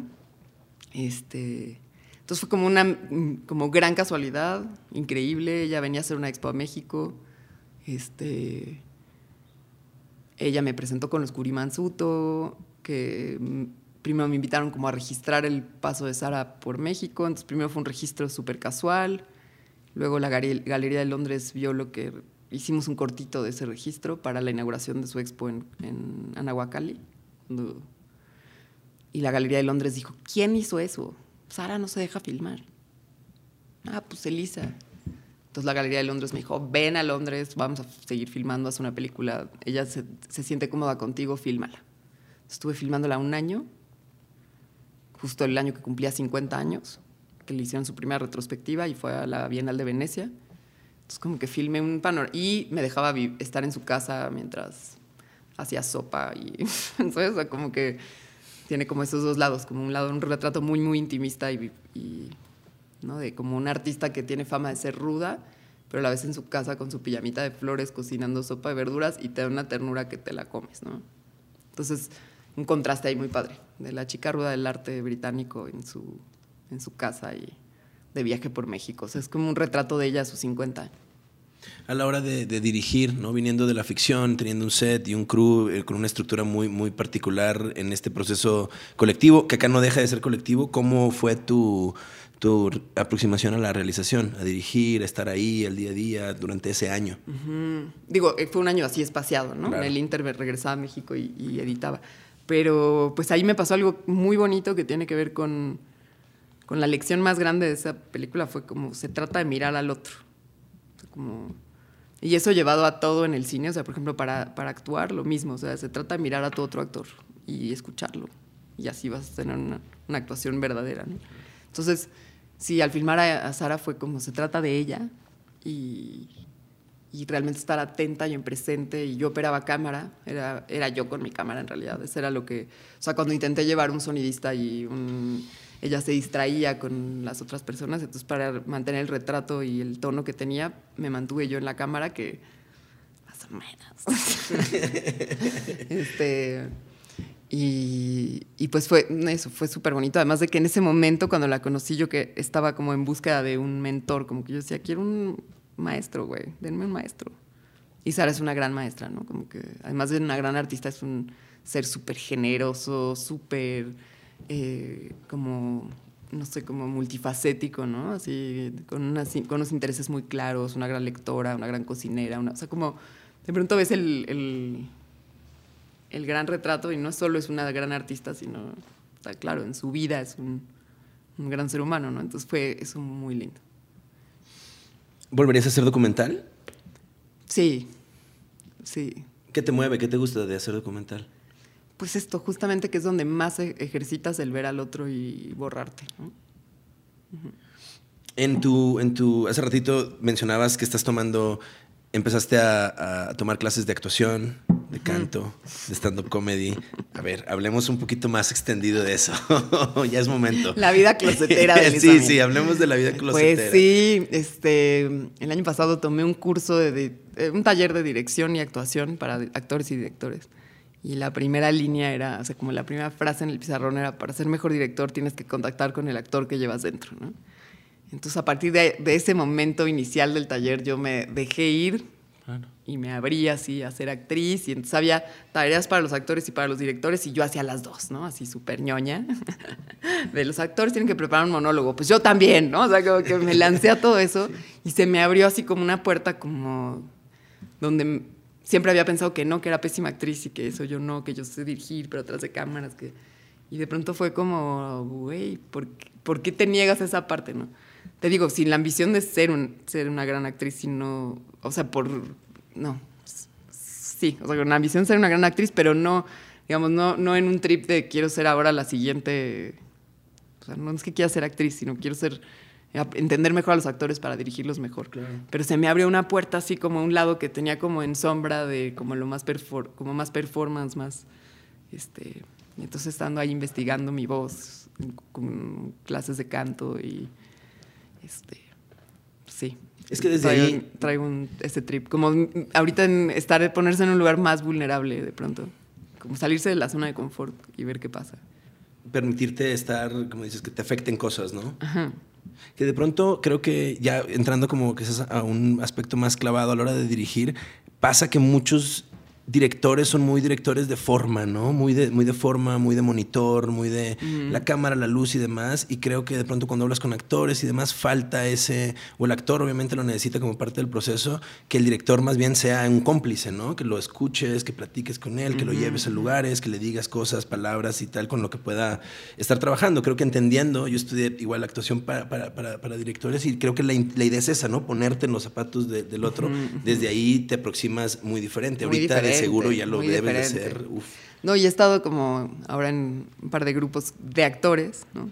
O luego en mis clases de dirección en el CCC he invitado al grupo de actores con los que hice el taller del método Meissner, que es ahora mi obsesión, invitarlos a, convivir con los directores y hacer que, por ejemplo, los actores dirijan a los directores y los directores actúen para, o sea, como, como lo, más claro, la, la caída de 20 que, me ha que he visto es, güey, ellos, los actores, nos temen a los directores como nosotros a ellos. O sea, los directores, el peor es que le tememos muchísimo a los actores de qué le digo, güey, ¿no? ¿De qué le hablo? ¿Qué le...? Pero es igualito, el miedo es igual, ¿no? Entonces cuando lo dices, güey, estamos en la misma, estamos, somos, estamos en la misma, el mismo barco, podemos hablar desde igualdad de circunstancias, cambia todo. Y traduces, creo que entendiendo eso, traduces lo que dices, el secreto de la actuación es no tanto conocer tu personaje, sino escuchar al otro para que ocurra este pimponeo natural y a la hora de dirigir, pues es lo mismo, ¿no? Ya lo llevas ese, como ese plano, el guion, el todo a otro lugar. Sí. como aprender a escuchar realmente, o sea, como hacer ese esfuerzo, ¿no? ¿Sientes que, es cambiado, ah, que esto ya cambia radicalmente tu forma, tu craft como directora? Puede ser. O sea, sí se Sí, o sea, por lo menos es como, como que ahorita tengo otra mirada en la, para dirigir que no tenía, o sea, como desde un lugar de mucho más como conocimiento de causa, o sea, como que ya sé que se siente ser vulnerable, porque el actor es el más vulnerable de todos, ¿no? Como que está ahí poniendo la cara, entonces, que ya sé que se siente, entonces ya sé cómo cuidarlo, cuidar a esa vulnerabilidad, que es lo bonito, ¿no? Claro. ¿Y el stand-up comedy? Pues ahí estamos, apenas empezando. Muy closetero, pero sí, este, con ganas, con ganas, como que he sido descubierta últimamente. O sea, como que, ¿cómo te explico? Mm, desde hace mucho, pero recientemente que tengo una situación familiar de una abuela, no sé qué, bastante dura, pero llego a mi casa y lo platico y mi marido se caga la risa y yo me enojo. ¿Por qué porque te porque te ríes, es súper duro lo que estoy viviendo. Es que ya oíste cómo lo estás contando, ¿no? Como que empezó ese, esa pregunta, como ya oíste cómo estás contando. Es como que empecé a darme cuenta que, que, manejaba mejor lo que me duele desde la comedia, o sea, como que reírme, como, no sé, de la demencia senil de mi abuela y su sordera, o sea, como llevarlo a un punto donde, que, que es claro algo que te duele, pero cuando lo cuentas te ríes de ello. Y de ahí empezó a surgir esta como curiosidad. ¿Y te vas a subir así ya a hacer comedia o qué? Vamos a verte aquí a los Open Mix de la Ciudad de México.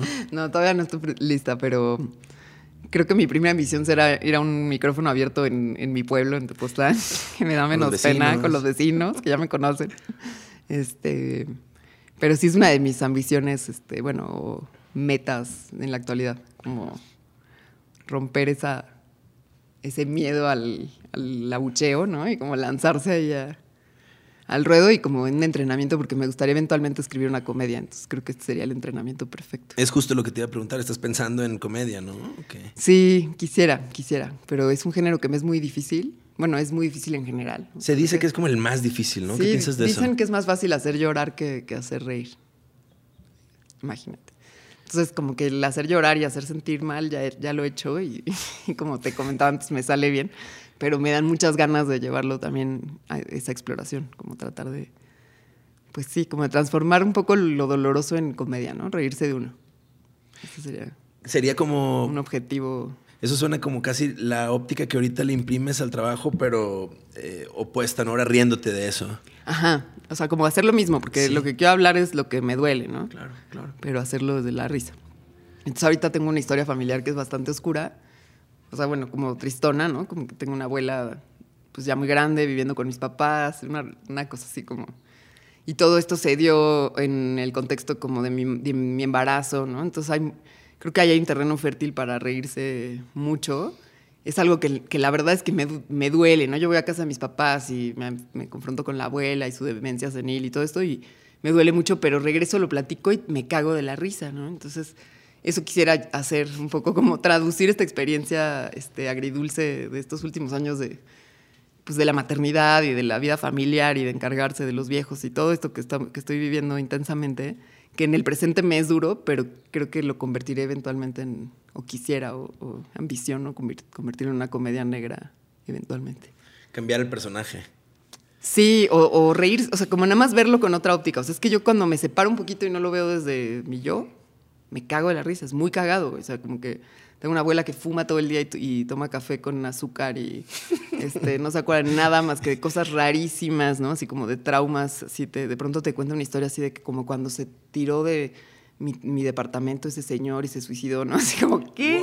Algo que nunca nos había contado, pero no se acuerda de nada más, ¿no? se acuerda solo como, como si se te abrían cajones en la demencia, los cajones que cerraste muy bien. Todo lo demás se cierra y solo se abren esos que, que, que tenías cerrados. Es una locura así de cómo funciona la demencia. este, pues que es un tema pues horroroso, ¿no? Y de mucho, a mí me da mucho miedo. en realidad mi, mi, mayor miedo sería convertirme en mi abuela. Pero a la vez, cuando la veo y cuando trato de sobrellevar este momento, pues me río mucho de cómo suceden las cosas, ¿no? Como que, por ejemplo, se, hace poco se, pues como que se echó a morir, ¿no? O sea, se dejó de salir de su cuarto y de comer y de beber y de... Y entonces ya, pues yo hasta fui con mi hija a despedirme de la abuela, tal, la fui me acerqué a su cama y me regañó porque la había espantado, tal, pero bueno, pues ya, este, junta familiar, nos estamos acercando al momento de... y a lo, me fui de ahí y mi mamá me manda una foto, así dos horas después, ya salió y está fumando en la terraza, ¿no? O sea, como que, ¿cuál es Playing Death? O sea, está más viva que nada, ¿no? O sea, como que tenemos todas estas escenas que, que creo que conformarían un universo muy, pues, oscuro, ¿no? O sea, es como este, esta familia esperando que se muera la abuela, ¿no? La abuela, la abuela amarga, que es como un personaje así como, como la abuela de, ¿cómo se llama esta serie? De la mafia, de, este, de los sopranos, ¿no? Es una abuela así amarga, pero es la, la matriarca, ya sabes. es como, ese es el personaje, ¿no? Y que siempre trae los dientes al revés, o sea, eso, como la locura que es eso, este, desde una perspectiva como de risa, ¿no? Suena a una gran serie de televisión. Exacto. No, gran, pero gran, gran, gran. Sería así, eventualmente como lograrse reír así de sí mismo y de sus circunstancias, ¿no? Oye, que te escucho y me encanta porque te, como que el personaje que te manejas es más serio, ¿no? Yo te, yo te veo y de pronto te lo ves como más serio, ¿no? Porque realiza who, ¿no? Sí, sí, sí, sí, cine autor. O sea, como que me ha hecho un, personaje súper serio y entonces este descubrimiento de mí misma de, de lo pues de la risa ha sido bastante positivo para mí y a ver a, qué, a dónde nos lleva, ¿no? A qué puerto. ¿Cómo, cómo, llegaste a ese personaje? ¿Decidiste, cante, hizo? ¿Nomás dijiste ya? No, o sea, lo empecé a ver. Lo empecé a ver. O sea, empecé a ver que al contar esto, como toda esta tragedia que me estaba ocurriendo, cuando la contaba, mis amigos y mi marido así se cagaban de la risa yo primero me enojaba, así estoy contando algo muy serio, o sea, es neta, güey, o sea, la abuela es horrible, ¿no? y, este, y de ahí empecé como a darme cuenta de que, de pronto estaba traduciendo ya lo que me pasaba en comedia de manera como muy directa. Entonces ahí, ahí empezó la exploración, ¿no? Luego, hace un tiempo, el año pasado me ofrecieron a dirigir una comedia por encargo, que nunca me había sucedido algo así. Pero era una comedia, ¿no? Y yo les dije a la productora que me invitaba y que teníamos que ir a pichar con, con los, de los dineros.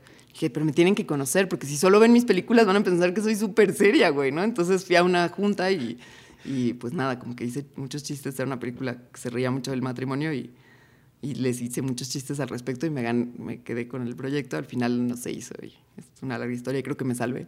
Este, pero no sé, como que ahí, está como que el gusanito y, el, y las ganas. Ahorita que mencionas eso, em, me, me parece interesante saber cómo, qué piensas o cómo has sido em, afrontando lo que dices ahorita, ¿no? Que de pronto te metes en proyectos y no ocurren. Creo que esa es una constante a la hora de estar eh, dedicándote al al audiovisual. Ay, sí. ¿No? ¿Cómo te, hay que, obvio, hay que sobreponerse al fracaso, ¿no? Constantemente, pero, pero sí, ¿qué onda? Sí, es, es, ese estire afloje es, es, extraño, ¿no? Como que de pronto te involucras en proyectos que no salen y sí es una pérdida de tiempo ahí rarísima, pero bueno, este, también uno va ahí poniendo, pues, no los huevos, en, todos los huevos en una canasta, sino tratando de repartir para para poder como de pronto sí hacer un proyecto, ¿no? soy, yo soy, eh, em, y quiero tomarme aquí una pausa porque lo mencionaste, yo no lo tenía presente, pero ¿qué onda con sentarte a platicar con Jim Jarmusch? Wow, yo soy fan, ¿eh? Fan, amo así, no te puedo explicar. ¿Qué yo también, yo también. O sea, fue de las primeras películas que yo dije, wow, yo podría hacer una película. O sea, imagínate, nada más me encantó, sino dije, soy, sería capaz. Eh, Stranger, eh, Strangers Than Paradise. Stranger Than Paradise. Uf, qué hermoso, sí. Extraños en el paraíso. Extraños en el paraíso, sí. Sí, wow, ¿no? O sea, como que yo ahí dije, wow, o sea, se puede hacer una película de algo pequeño, no sé, como que yo ese, cuando era estudiante de cine pensaba, pues yo en realidad no tengo nada grande que contar, o sea, no no me veo haciendo tampoco así películas sociales, o sea, no, no es ese mi... De pronto vi a Jarmusch y dije, ah, bueno, qué increíble. Y nada, fue, yo tengo, la verdad es que también tengo mucha suerte en la vida, o sea, con mucha, sí, con que me pasan cosas muy mágicas también. Y esa fue una, o sea, como que me escriben del festival de TAC que venía a Yarmush y que pensaban que yo era la persona indicada para entrevistarlo. O sea, para ser su, como la conversadora. Y dije yo, sí, claro, bueno, estoy altamente embarazada, pero obvio. y ya, y fui, lo conocí un día antes. Este, yo tenía preparada toda mi entrevista, pero lo conocí el día antes y me di cuenta que era un gran conversador y que tenía mil anécdotas, mil, de lo que quisieras. Y, de, y si mencionabas un actor con el que había trabajado, lo podía imitar perfectamente y hacerte como un relato así. Entonces dije, ah, bueno, me relajé con mi entrevista. Este, Luego llegamos al backstage, así de que ya lo están, ya sabes, y con ustedes, Jim Jarmusch, ¿no? Y estamos atrás, tras bambalinas, y ahí se voltea y me dice, tienes que hacer caber, o sea, me tienes que preguntar sobre mis tres máximas. Y con ustedes, Jim Jarmusch, ¿no? Así, y entramos, y yo sé, ok, ¿cómo le pregunto de manera...? Bueno, total que en la conversación llegamos a ello, y fue cuando habló de la diletancia, habló de la repetición, como la repetición, como la música, como repetir, insistir, ¿no? Como, como tener una idea y y repetirla. Y habló de nunca dejar de ser amateurs, porque en la palabra amateur está amor, y es amar tu, tu oficio. Y a la hora que te profesionalizas, ¿no? pierdes ese amor y por lo tanto esa pasión que le imprimes cuando... Yo decía, este güey se cree amateur, ¿no? O sea, Jim Jarmusch cree que es amateur, wow. Entonces me pareció súper inspirador.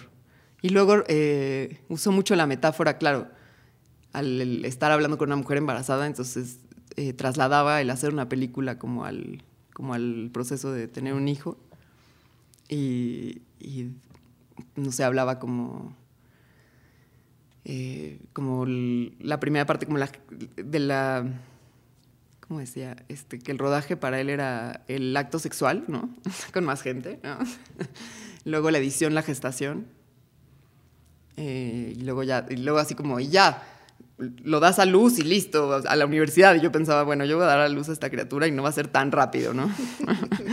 este, pero bueno, como, este, decía cosas muy, muy lindas, güey. Sí, un tipazo. La verdad fue como conocer a uno de mis héroes. Estuvo muy cabrón. Además de las tres máximas, ¿con qué más te quedaste?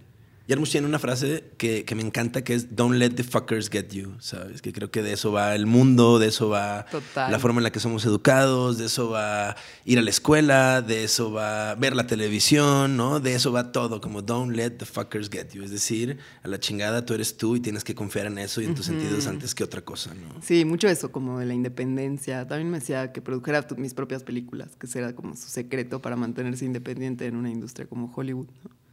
Como mantenerse como el productor. O sea, lograr siempre ese deal, que no es fácil. Este.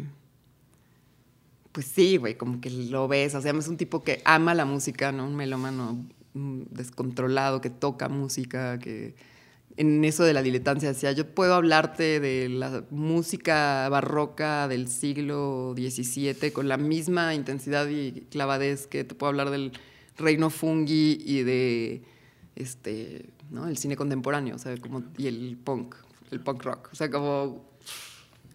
Y ves sus películas y dices, claro, o sea, pronto esa la de los vampiros, este, Only Lovers Stay Alive, como esta idea de que la gente más genial es porque son vampiros y llevan cientos de años viviendo y perfeccionando su, su craft, ¿no?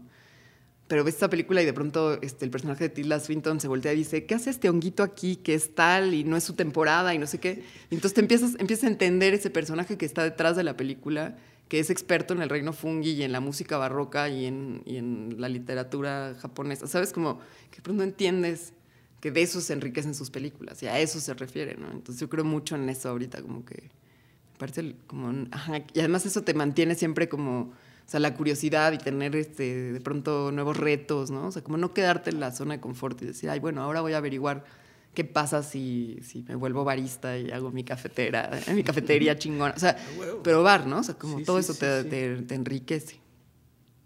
Entonces, eso, eso me quedé así mucho. Fue bien bonito. Faneamos, ya para cerrar eso, faneamos un poquito. Mencionaste Strangers and Paradise. ¿Cómo, cómo, cómo ves las pelis de Yarmush como hasta ahorita? Esta es justo eh, Only Lovers Left Alive, eh, la de los zombies, como Broken Flowers, como todo esto.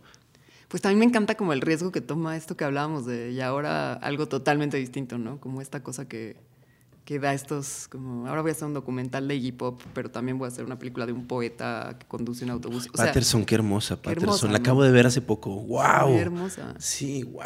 Y tan, Y tan sencilla pequeña y así, sencilla. ¿no? Uf. Ajá. Entonces, sí. O sea, me encanta como esa versatilidad, que creo que el concepto este que nos comparte de la diletancia, ¿no? Entiendes mucho Claro. por dónde va. También de pronto decir, ahora voy a hacer una película de vampiros, güey. ¿What? Y haces esa joya. Entonces, esa, esa, no sé, como también ser permisivo, ¿no? Como que luego uno se enfrasca y dice, no, pues esto ya me salió bien, lo voy a repetir ad libitum hasta que le saque todo el jugo del mundo, ¿no? En lu- o, este, contrario a, pues voy a probar a hacer otra cosa totalmente distinta y ver qué pasa. Y si falla, bueno, fallaste y sigues. Te recuperas del fracaso. Lo mejor que puedes. Claro, sí, constantemente, ¿no? Que creo que ese, justo ese, con- con- con- me encanta el, el concepto de la diletancia porque es justo así, hay que vivir, ¿no? Constantemente Sí. apasionándote por pequeñas cosas. Sí, o sea, independientemente de tu trabajo, este, o sea, como ser curioso y que te siga gustando este, encontrar autores nuevos, que te siga gustando escuchar música y encontrar la nueva, o sea, como un- una cumbia vieja, que, ¿sabes? Como seguir teniendo esas curiosidades, creo que te, te hace bien, te hace feliz, ¿no? ¿Qué, te, ¿Qué te está haciendo feliz ahorita? ¿Qué estás leyendo? ¿Qué estás escuchando? ¿Qué estás viendo? que estoy leyendo. Estoy leyendo a una, una chica Odessa. Ahorita no me acuerdo su apellido. Ahorita te lo digo, te lo enseño. Este. Y estuve leyendo a Juan Pablo Villalobos, un mexicano que me encanta.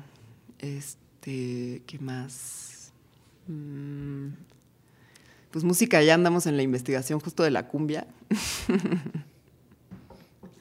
este. Que, eh, una de mis ahorita. eh, curiosidades es que me gustaría apren- aprender bien a mezclar, ¿no? Tener mi, mi DJ set para hacerle competencia a mi marido, que ahora es un. DJ muy acá. Y yo quiero hacer mi mini DJ set.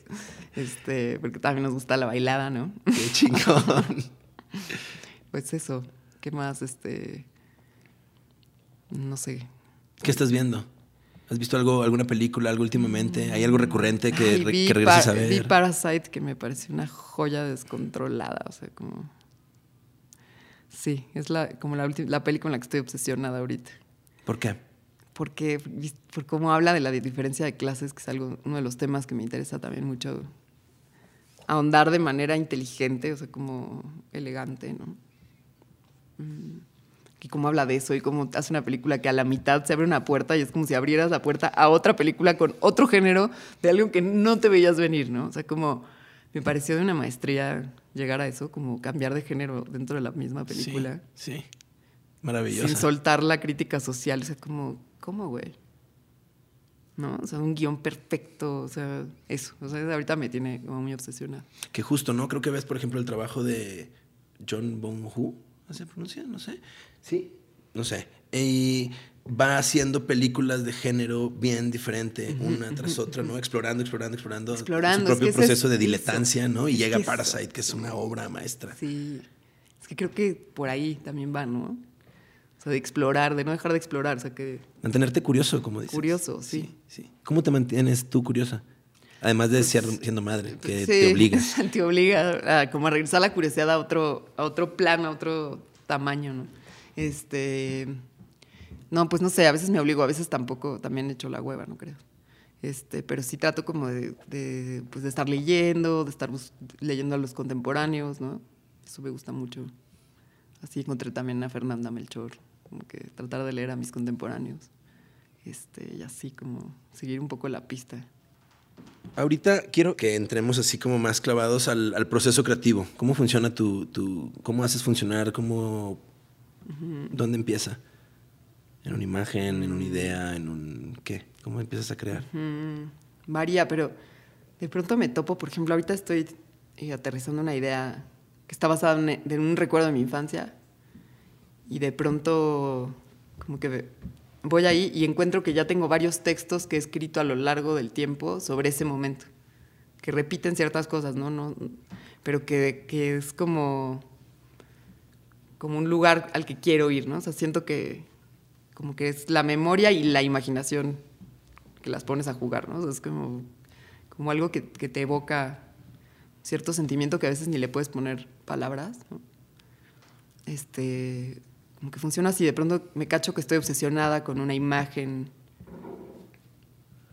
Por ejemplo, ahora es con una imagen de mi infancia de unos paracaidistas que llegaron a vivir al terreno al lado donde vivíamos. Entonces, para mí de niña, pues llegaron en paracaídas. Entonces tengo como esta, como... Pero en realidad era una ciudad de cartón que se armó al lado del, de nuestro terreno, ¿no? En un lugar rural en México. Y, y como que tengo muchas ganas de explorar ese universo y, y de pronto ent entiendo que también va de lo que hablábamos ahorita, como este de las clases, ¿no? Como de cómo hablar de las clases. Y de pronto desde este como casa amurallada de una clase alta o media alta a la pobreza extrema y cómo en México conviven a través de un muro gigante, ¿no? Entonces, como que sí, o sea, de pronto es como algo que, que, me cacho que llevo mucho pensando en esto hasta que lo bajo y lo, lo empiezo como a, a, escaletear o a, a, desmenuzar en listas. Me gusta hacer mucho listas. Este, listas poco, que con... Como un poco lo que les contaba de, con el ejercicio de Mariano Varo cuando fue mi maestra, de escribe las imágenes, sin orden, sin... Solo así como pum, pum, pum. Imágenes, momentos, uh -huh. ¿no? lo que sea que pueda, un diálogo. Lo que ya sabes que está ahí en ese universo que quieres hacer, bájalo, sin orden, sin... Entonces, digo, y ese también es un ejercicio que les, les hago a mis alumnos, les pido a mis alumnos, que eso, como que te, te, olvides de que va a ser una secuencia, una película, o sea, es nada más como tienes estas imágenes, pum, pum, y tú las empiezas a enlistar. Y luego ya les empiezas como a ordenar, como que empiezas a entender, ah, esto puede ser, esto es del, del inicio, ¿no? Luego ya eh, trato de pasar una escaleta, que es como más, hacer una cosa más cronológica. Pero me he dado cuenta ahorita que estoy trabajando con tramas, este, con distintas tramas, entonces que tengo que escribir la cronología de cada una para luego entremezclarlas y eso es más difícil. Antes siempre había trabajado con cosas más pequeñas, así de una pareja de adolescentes, una, una adolescente sola, una pareja, o sea, como que siempre dos, dos, y de pronto ahorita es una ambición de tener por lo menos tres personajes constantemente este, como ir creciendo. Es que también creo que, que, el cine tiene, es como hablar, ¿no? Es un lenguaje. Entonces ahí este, vas aprendiendo a hablar, vas balbuceando ahí, diciendo tus primeras líneas, ¿no? Y ahorita que lo veo en, en como en espejo con el, el, aprender el lenguaje de mi hija, entiendo muy bien cómo vas como, como desarrollando ese pensamiento del lenguaje cinematográfico, ¿no? Cómo vas construyendo ahí. Qué bonito eso. Uh -huh. Y luego escalet lo, lo, escaleteas. Lo, lo, escaleteo, y ahí me llevo un rato en la escaleta. Donde y, le empiezas a dar estru estructura sí, a todo, ¿no? Sí, ahí sí trato como de ser muy, como, como sí, li una lista por actos o capítulos, si son capítulos, ¿no? Lista. Pero ya escenas, el, como que esa fase la pienso como de escaleta libre, entonces trato de incluir todo. Si de pronto de una secuencia ya hace diálogos, pues los pongo. O sea, no, no de, ah, no, la escaleta no, no. O sea, ahí es como libre, Abierto, como todo sí, lo que sí, tienes. Todo, claro. así, it's all in, ¿no? Todo lo que ya sabes va a ese, a ese como documento y de ahí, pues brincar al guion. O sea, como de la escaleta, una vez que, que sientas que amarra, tratar de, de, sí, de pasar al guion y, y, dialogar y así. Ahorita estoy eh, escribiendo con, con una amiga escritora y una actriz. Entonces, estamos como en una fase de escaleta y lo que quiero, o sea, como esta, de, esta relación entre las clases de actuación y todo este... O sea, lo que mi sueño ahorita es, como ya tengo a las dos actrices que me gustaría que, que interpreten los papeles, una vez que pase de la escaleta al guion, me gustaría empezar a hacer sesiones de improvisación con ellas, porque además una es una niña, entonces quisiera como ¿no? Como que los niños son geniales, güey. O sea, no puedes escribir lo que dicen los niños, güey. Entonces, como, como pasar a una fase de, improvisación intermedia, o sea, como que esa te ayude a, la a los diálogos del guion. Pero eso es algo que ambición no he hecho realmente. O sea, como que eh, en el proceso este de guion, luego lo que trato de hacer es cuando paso al casting y así, ahí reescribo. Porque en el casting como que robo como las cosas que traen los actores, ¿no? Como la la manera de hablar y cosas que no habías podido ficcionar, de pronto ya te lo trae el otro actor, entonces tratar de y entonces reescribir en ese punto, tratar de...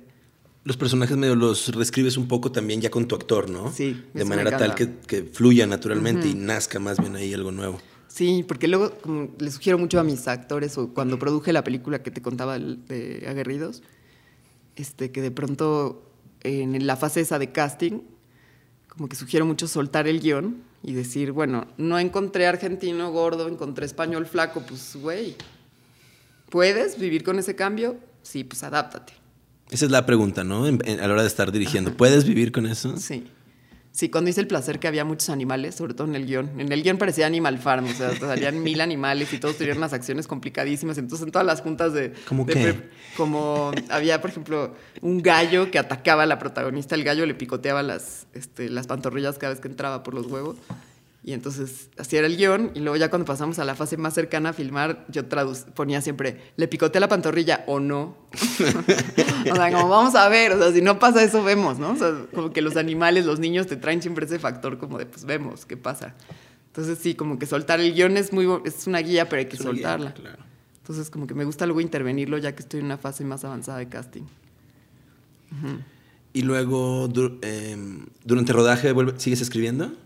No, lo que luego trato de hacer, o sea, en el mundo ideal es que me gusta hacer la fase como de, de pre, pero con los actores. Este, trato como de inventarme una especie de taller, los hago ir dos o tres veces a mí, así como vernos dos o tres veces y, hacer cosas alrededor del guion. No necesariamente estudiar el guion, no, sino como, como hacer impros de cosas que están que no están en el guion, pero que podrías, podrían estar, ¿no? O sea, como... Los personajes ya los conoce cada quien, Ajá, como justo para, para como consolidar el personaje. Habitar el Sí, sí se puede irme a la locación con ellos, ¿no? Como que hacer ese... darles esa como vidita. Entonces, en el mundo ideal, ese, ese tiempo de preparación de la película con los actores, que es lo que más, creo que lo que más disfruto, aunque se vuelve así también como de generar confianza, que te confíen en ti, tú confíes en ellos, y entonces yo para eso pues me abro un, buen, ¿no? Entonces, porque requiero mucha apertura también de su parte y para eso pues yo me abro mucho y cuento mucho y... Que eso es todo, ¿no? A la hora de conectar con el actor, el que confíes, ¿cómo se llama esto de cuando te dejas caer así eh, sin, sin ver, ¿no? Esa confianza la tienes que tener, la tienen que tener ellos en ti, tú en ellos. Entonces es como, este tallercito se trata de generar esa confianza. Entonces ya te vas a filmar con esa confianza y puedes filmar lo que sea. ¿Siempre has tenido la. ¿Siempre has ensayado antes? ¿Siempre has tenido tus actores disponibles para ensayar en las pelis que has pues hecho? Pues he tratado, por lo menos de maneras medio rudimentarias. O cuando estaba en la escuela me acuerdo que así de, ah, toca trabajo de mesa con los actores. Puta, ¿qué hago, güey, no? y como no sabía qué hacer, pues así de, ¿por qué no nos vamos a tomar unas chelas, no? Así como para romper el hielo. Como que intuitivamente decía, pues se trata de, de romper el hielo, ¿no? Y ahora como que he estado haciendo más un método de ese momento de, de prego, tratando de construir como un método de de tallerear, de conocerse, de hacer el personaje, de, ¿no? Como de generar, por ejemplo, vínculos entre los personajes, que eso también es bien cabrón, ¿no? Como que este güey va a ser de su papá, y, pero no se conocen, ¿no? Pues entonces en la pre tienes que generar ese vínculo, inventarte actividades que lo que refuercen ese vínculo, ¿no? Que hagan como que les hagan como un anecdotario para que les creas que son padre e hijo, ¿no? Entonces de pronto es así, no sé, inventarte algo como vamos a que no sé, es un ejemplo que tomé de Fernando Emke, que fue uno de mis mentores y productores de mis pelis, que se llevaba luego al actor con la que iba a ser de su mamá a que le enseñara a manejar, como a CU, y ese era su taller ese día. Y ya, ¿no? Pero eso hacía un vínculo. Entonces, este, como inventarse eh, estrategias para generar vínculos, los vínculos de ficción. Eso es como lo que hago. ¿Improvisas mucho en el set? ya estando en el set, ¿dejas espacio a la improvisación o qué tanto? Más o menos. Lo que hago, trato es como de, o sea, como que traen la escena aprendida, pero trato de correr la escena desde antes sin avisarles. O sea, como que si van a cenar, pues los pongo a cocinar. Y que hablen de lo que sea. Y cuando ya se sienten, ya hagan la escena. Pero todo está corriendo, ¿no? Y luego los torturo y no corto. O sea, ya que pasó la escena. Y los dejo como en ese feeling de la escena, pero le, recogiendo la mesa por decirte. Es como alargar las situaciones. Y luego lo que he entendido es que a la hora de editar a veces usas pues ese colita del final o ese del inicio y no la escena que escribiste. Pero la escena que escribiste te ayudó para llegar a ese estado de ánimo del final que sí dejaste en la película. Un poco así.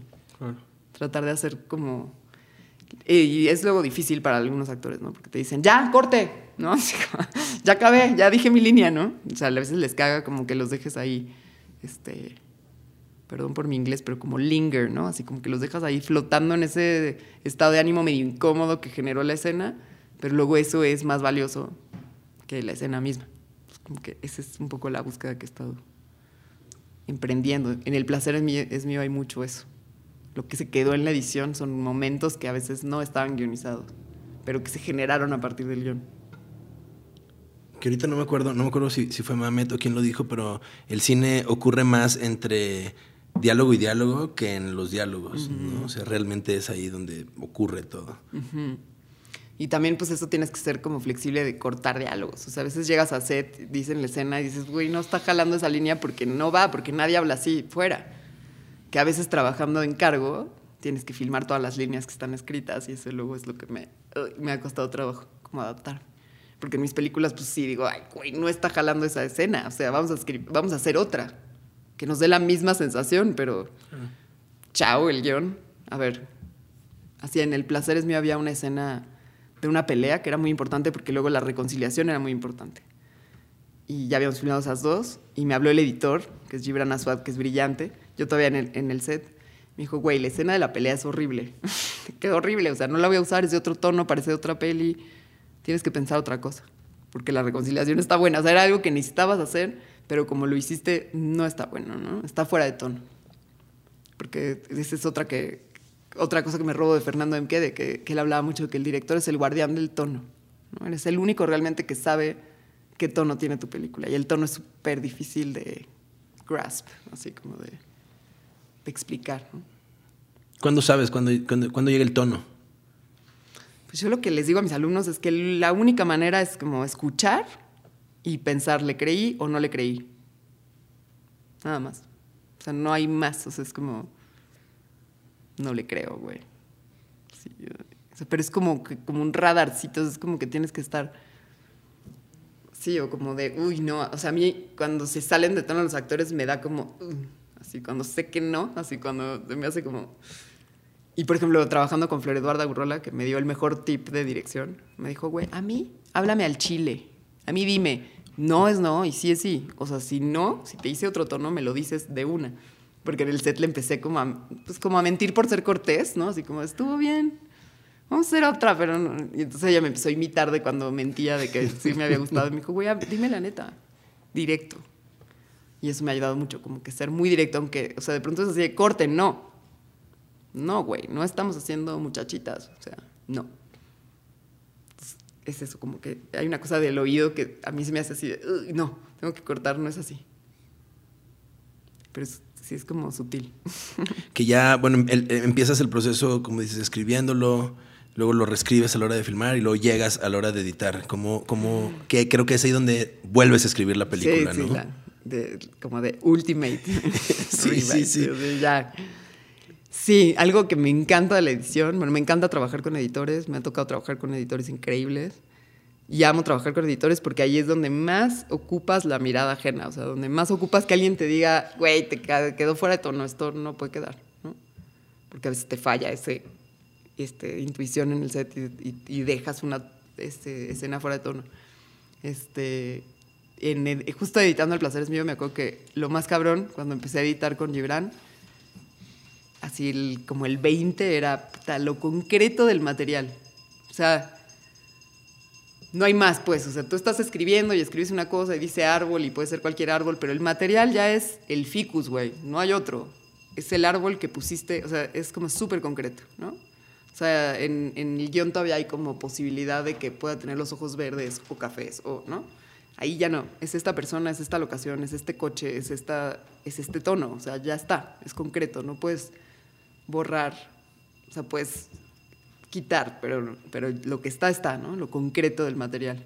Y con eso es la reescritura. Es como, yo lo, lo traslado a cocinar, ¿no? Y lo del súper que decía hace rato, o sea, como que cocinar es, pues ya llegaste a tu casa y ¿qué, qué trajiste del mercado? ¿Qué sí trajiste? Puta, pues no, se me olvidó la mantequilla, bueno, pero hay aceite de oliva, ni modo, ¿no? Como que editar es así.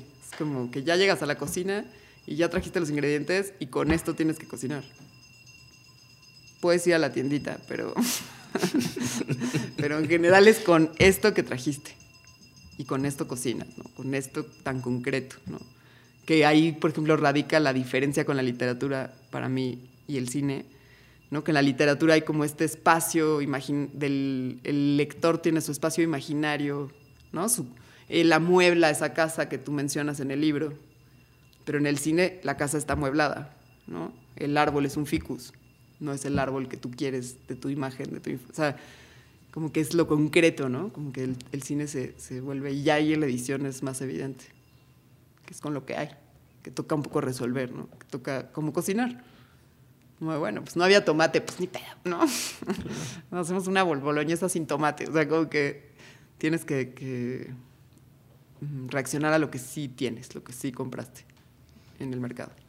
Que ahorita mencionas la, la, intuición y lo hemos, lo hemos mencionado varias veces como, como piedra angular, creo que de, todo. Y ahorita que platicabas, por ejemplo, esta anécdota del final de, de ver llover y demás, eh, de alguna forma siempre has estado confiando en tu intuición, ¿no? En tus sentidos y demás. Esa, ¿De dónde sientes que venga esa, esa confianza o esa, no sé, mm. ¿sabes? Esa... Interesante.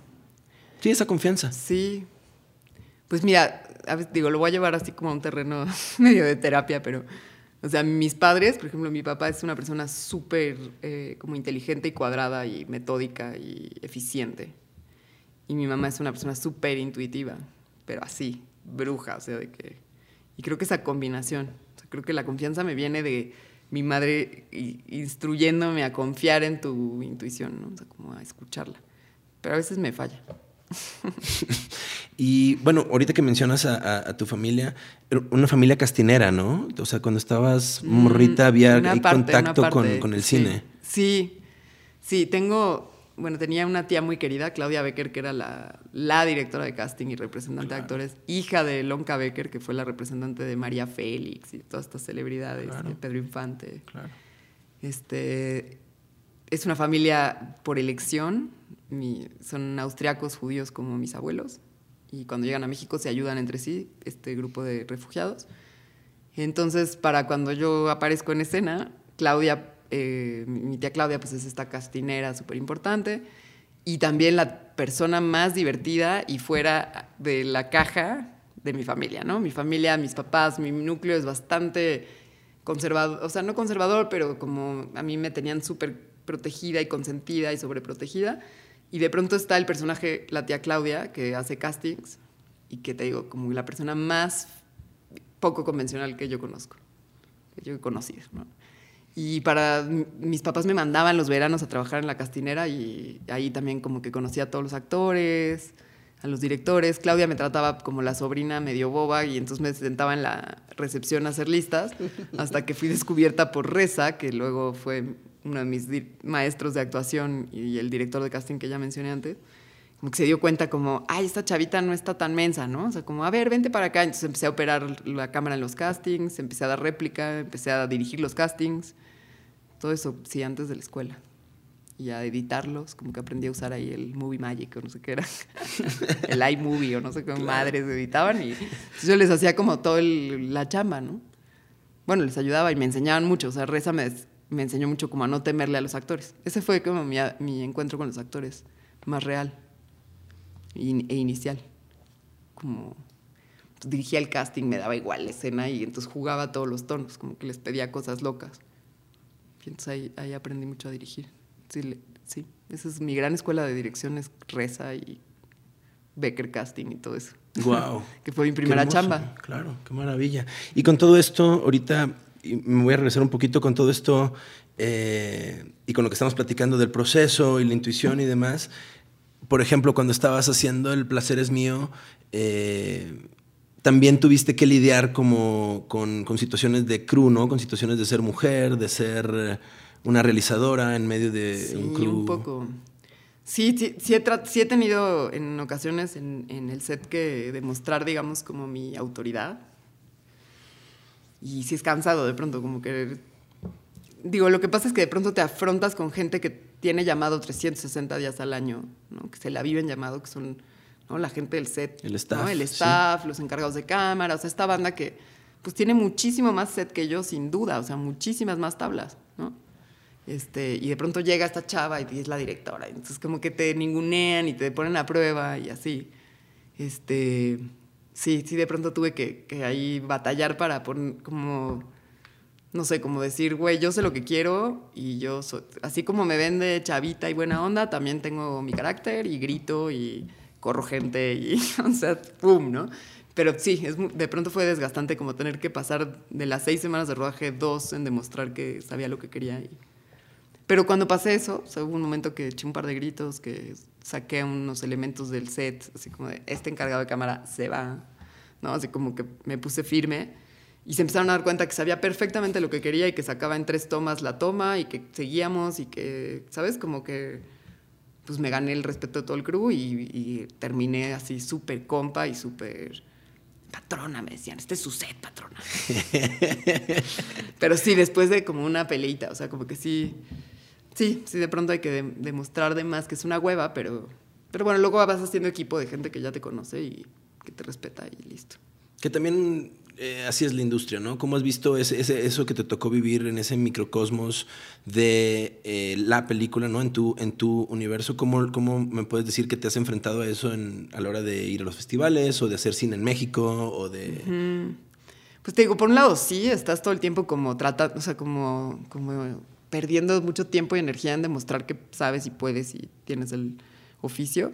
Pero también la verdad es que he tenido mucha suerte, me ha ido muy bien, este, como que siempre me relaciono desde un lugar de igualdad con todo el mundo, o sea, con, con los hombres, ¿no? O sea, siempre desde muy chica, que así me criaron, como que no se hizo hincapié en que es diferente porque eres niña, o sea, como que no, no entendía esa diferencia. Entonces creo que mi misma aproximación al tema es como muy frontal de que no hay diferencia, güey, o sea, sea no, no, en ningún momento yo siento que soy menos que tú, por lo tanto me comporto como tal y rápido supero, superas ese como prejuicio.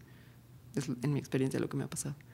Pero bueno, sí hay muchísimas injusticias y está todo mal también. O sea, ¿no? Sí, sí, de pronto es como, como las mujeres cobramos menos. O sea, sí hay unas cosas que, güey, tienen que cambiar. Y cambiará, pero yo confío. Hay que seguir al final creando y haciendo las películas, ¿no? Encontrando la manera de, hacerlas. Sí, por ejemplo, en la experiencia de ver yo, del placer es mío, que fue difícil como posicionarme como la directora ante un crew de muchos hombres y con y más grandes que yo y un crew muy grande para mi experiencia, este, al final fue como, bueno, la cosa es seguir. O sea, como, güey, no me van a parar, que crean que no sé, pues yo sé. Yo sé lo que quiero, lo voy a hacer y ya. Y al hacerlo, como que impones que, ¿sabes? Como que no, no tienes que hacer mayor esfuerzo más que seguir. O sea, como que, que no te apañe, que creen que porque es mujer no va a poder. No, sí puedo. Y en el momento que lo haces y dicen, ah, pues sí sabe, sí puede. Entonces ya te, ¿sabes? Como es más como como este, quitártelo encima al tú no, no, no, no dudar, ¿no? O sea, como que no te hagan dudar, que como dice Jarmusch así, don't get the fuckers. Don't let the fuckers get you. Sí, como que no lo dejes, no lo dejes pasar.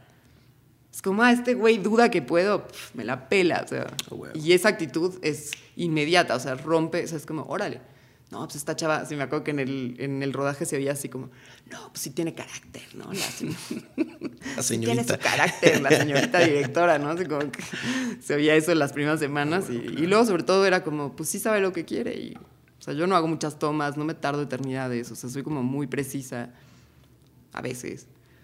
¿no? Cuando puedo. Y, y de pronto, y si no lo estoy logrando, es como vamos a cambiar de escena. O sea, como no me enfrasco en hacer 80 tomas, sino prefiero como dejar, ok, esto no está saliendo por algo, vamos a analizar qué es, continuemos, ¿no? Como que trato de...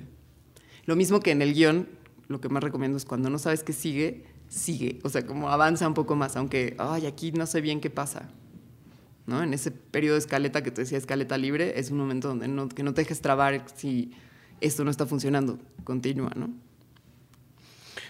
Platícame un poquito más de, esta experiencia del, del cine zapatista.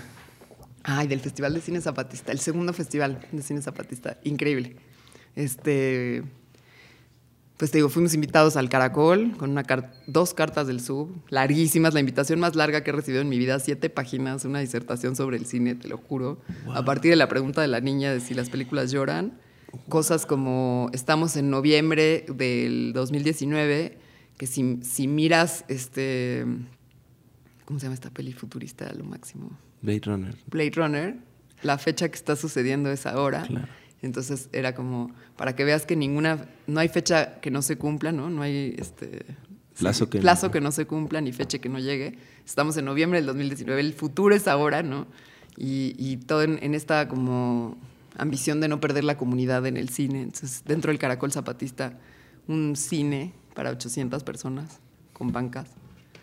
Este, hay, Es sí, un espacio incre- increíble, ¿no? Increíble, Vi, increíble. vi fotos, yo no he tenido la fortuna de estar, vi fotos, wow. Sí, muy bonito. Además, como abrir el caracol zapatista para, para dejar a los invitados entrar, ¿no? Obviamente, porque trae una visibilidad y lo que. Pero muy bonito. O sea, Diste un taller. di un taller junto con Cassandra Changuerotti para los actores, los tercios, que son los jóvenes zapatistas que tienen interés en el cine. ¿No? Con, o sea, éramos muchos dando clases con el interés de compartirles el lenguaje para que ellos hagan sus propias pelis, ¿no? Que es bien bonito. ¿Cómo fue trabajar con los niños? Pues eran estos jóvenes este, con casi todos eh, enmascarados, ¿no? casi todos tapados. Este, Wow. Sí, súper fuerte, porque parte de lo que les enseñaba Cassandra yo era como esta de, de clavar la mirada en el otro, ¿no? Y de pronto es una mirada este, enmarcada por un pasamontañas y una mirada que luego no se sostiene en, o sea, en, por ejemplo, que les costaba mucho sostenerme a mí la mirada, ¿no? Como que, ay, no, no, no, ay, qué oso. O sea, como esa cosa de tratar como de, no, no, veme, no hay pedo, somos igualitos. Es bueno, interesante, muy bonito. Que al final que te, ahorita platicándolo y recordándolo, ¿qué, te, qué, qué- sientes que te dejó? Ay, mm, bueno, fue así, algo un poco cursi, pero al terminar estas clases, de- el día de clases, salió un arco iris, ¿no? O sea, entonces era como, como, no sé, también vimos mucho que en el caracol hay mucha como apertura hacia la homosexualidad y el transves- transvestismo. El, com- el subcomandante en la noche que estuvimos presentes en los respetos, que fue una ceremonia donde él estuvo, eh, convocó a una compañeroe, como él la llamó, y era un, pues, un hombre vestido de mujer bailando en, un- en una junta zapatista. Este, entonces también como que están en busca de como una apertura para esos temas, me pareció eso muy, muy sorprendente y significativo. Este, y pues nada, ¿no? Como ver su, como, pues su proyecto, ¿no? Las comunidades. Finalmente hay muchas, sí hay varios caracoles. Al que nos invitaron fue al más eh, público. Mm, Y puta, fue increíble, la verdad. Qué chingón. Sí. Qué maravilla. De, de- es algo que es una frase que, me, que, que viene de, de, de ver llover y que me encanta y que creo que dice muchas cosas. Eh, O te mojas o ves llover, ¿no? La vida, la vida va de eso. Sí, que me acuerdo Este, que cuando le enseñé mi guion a uno de mis profesores, que le dije, ay, está un poco ñoño, y me dijo, está lleno de albures, ¿de qué me hablas? Sí. ver, llo- ver llover o mojarse, ¿no? Claro. Sí, este, pues yo transito entre las dos, ¿no? Como que luego me quedo así desde mi trinchera y veo llover y no hago nada y luego me da culpa y a veces pues, me mojo, ¿no? Pero, pero ahí transito entre las dos, como siento que en ese corto de ver llover yo me siento los dos personajes, o sea, como que soy los dos. O sea, Todos somos los todos, dos, ¿no? Sí, sí, lo mismo pasa en El placer es mío, creo. Que los dos somos, los dos, los dos somos culpables de donde nos metimos. Todo eso, o sea, como, no culpables, pero los dos lo llevamos ahí, no es solo uno, una víctima y un victimario. Algo así. Wow, me encanta. Te agradezco mucho la plática, la, tu trabajo, tu obra, tu inspiración, eh, todo lo que nos compartiste. Eh, hay que repetir, ¿no? Hay que, Ah, hay que gracias, hacer una Ramiro. segunda parte. Muchas, muchas gracias. Y sí, qué chingón. Eres una chingona. Ay, igualmente, gracias. Gracias. Qué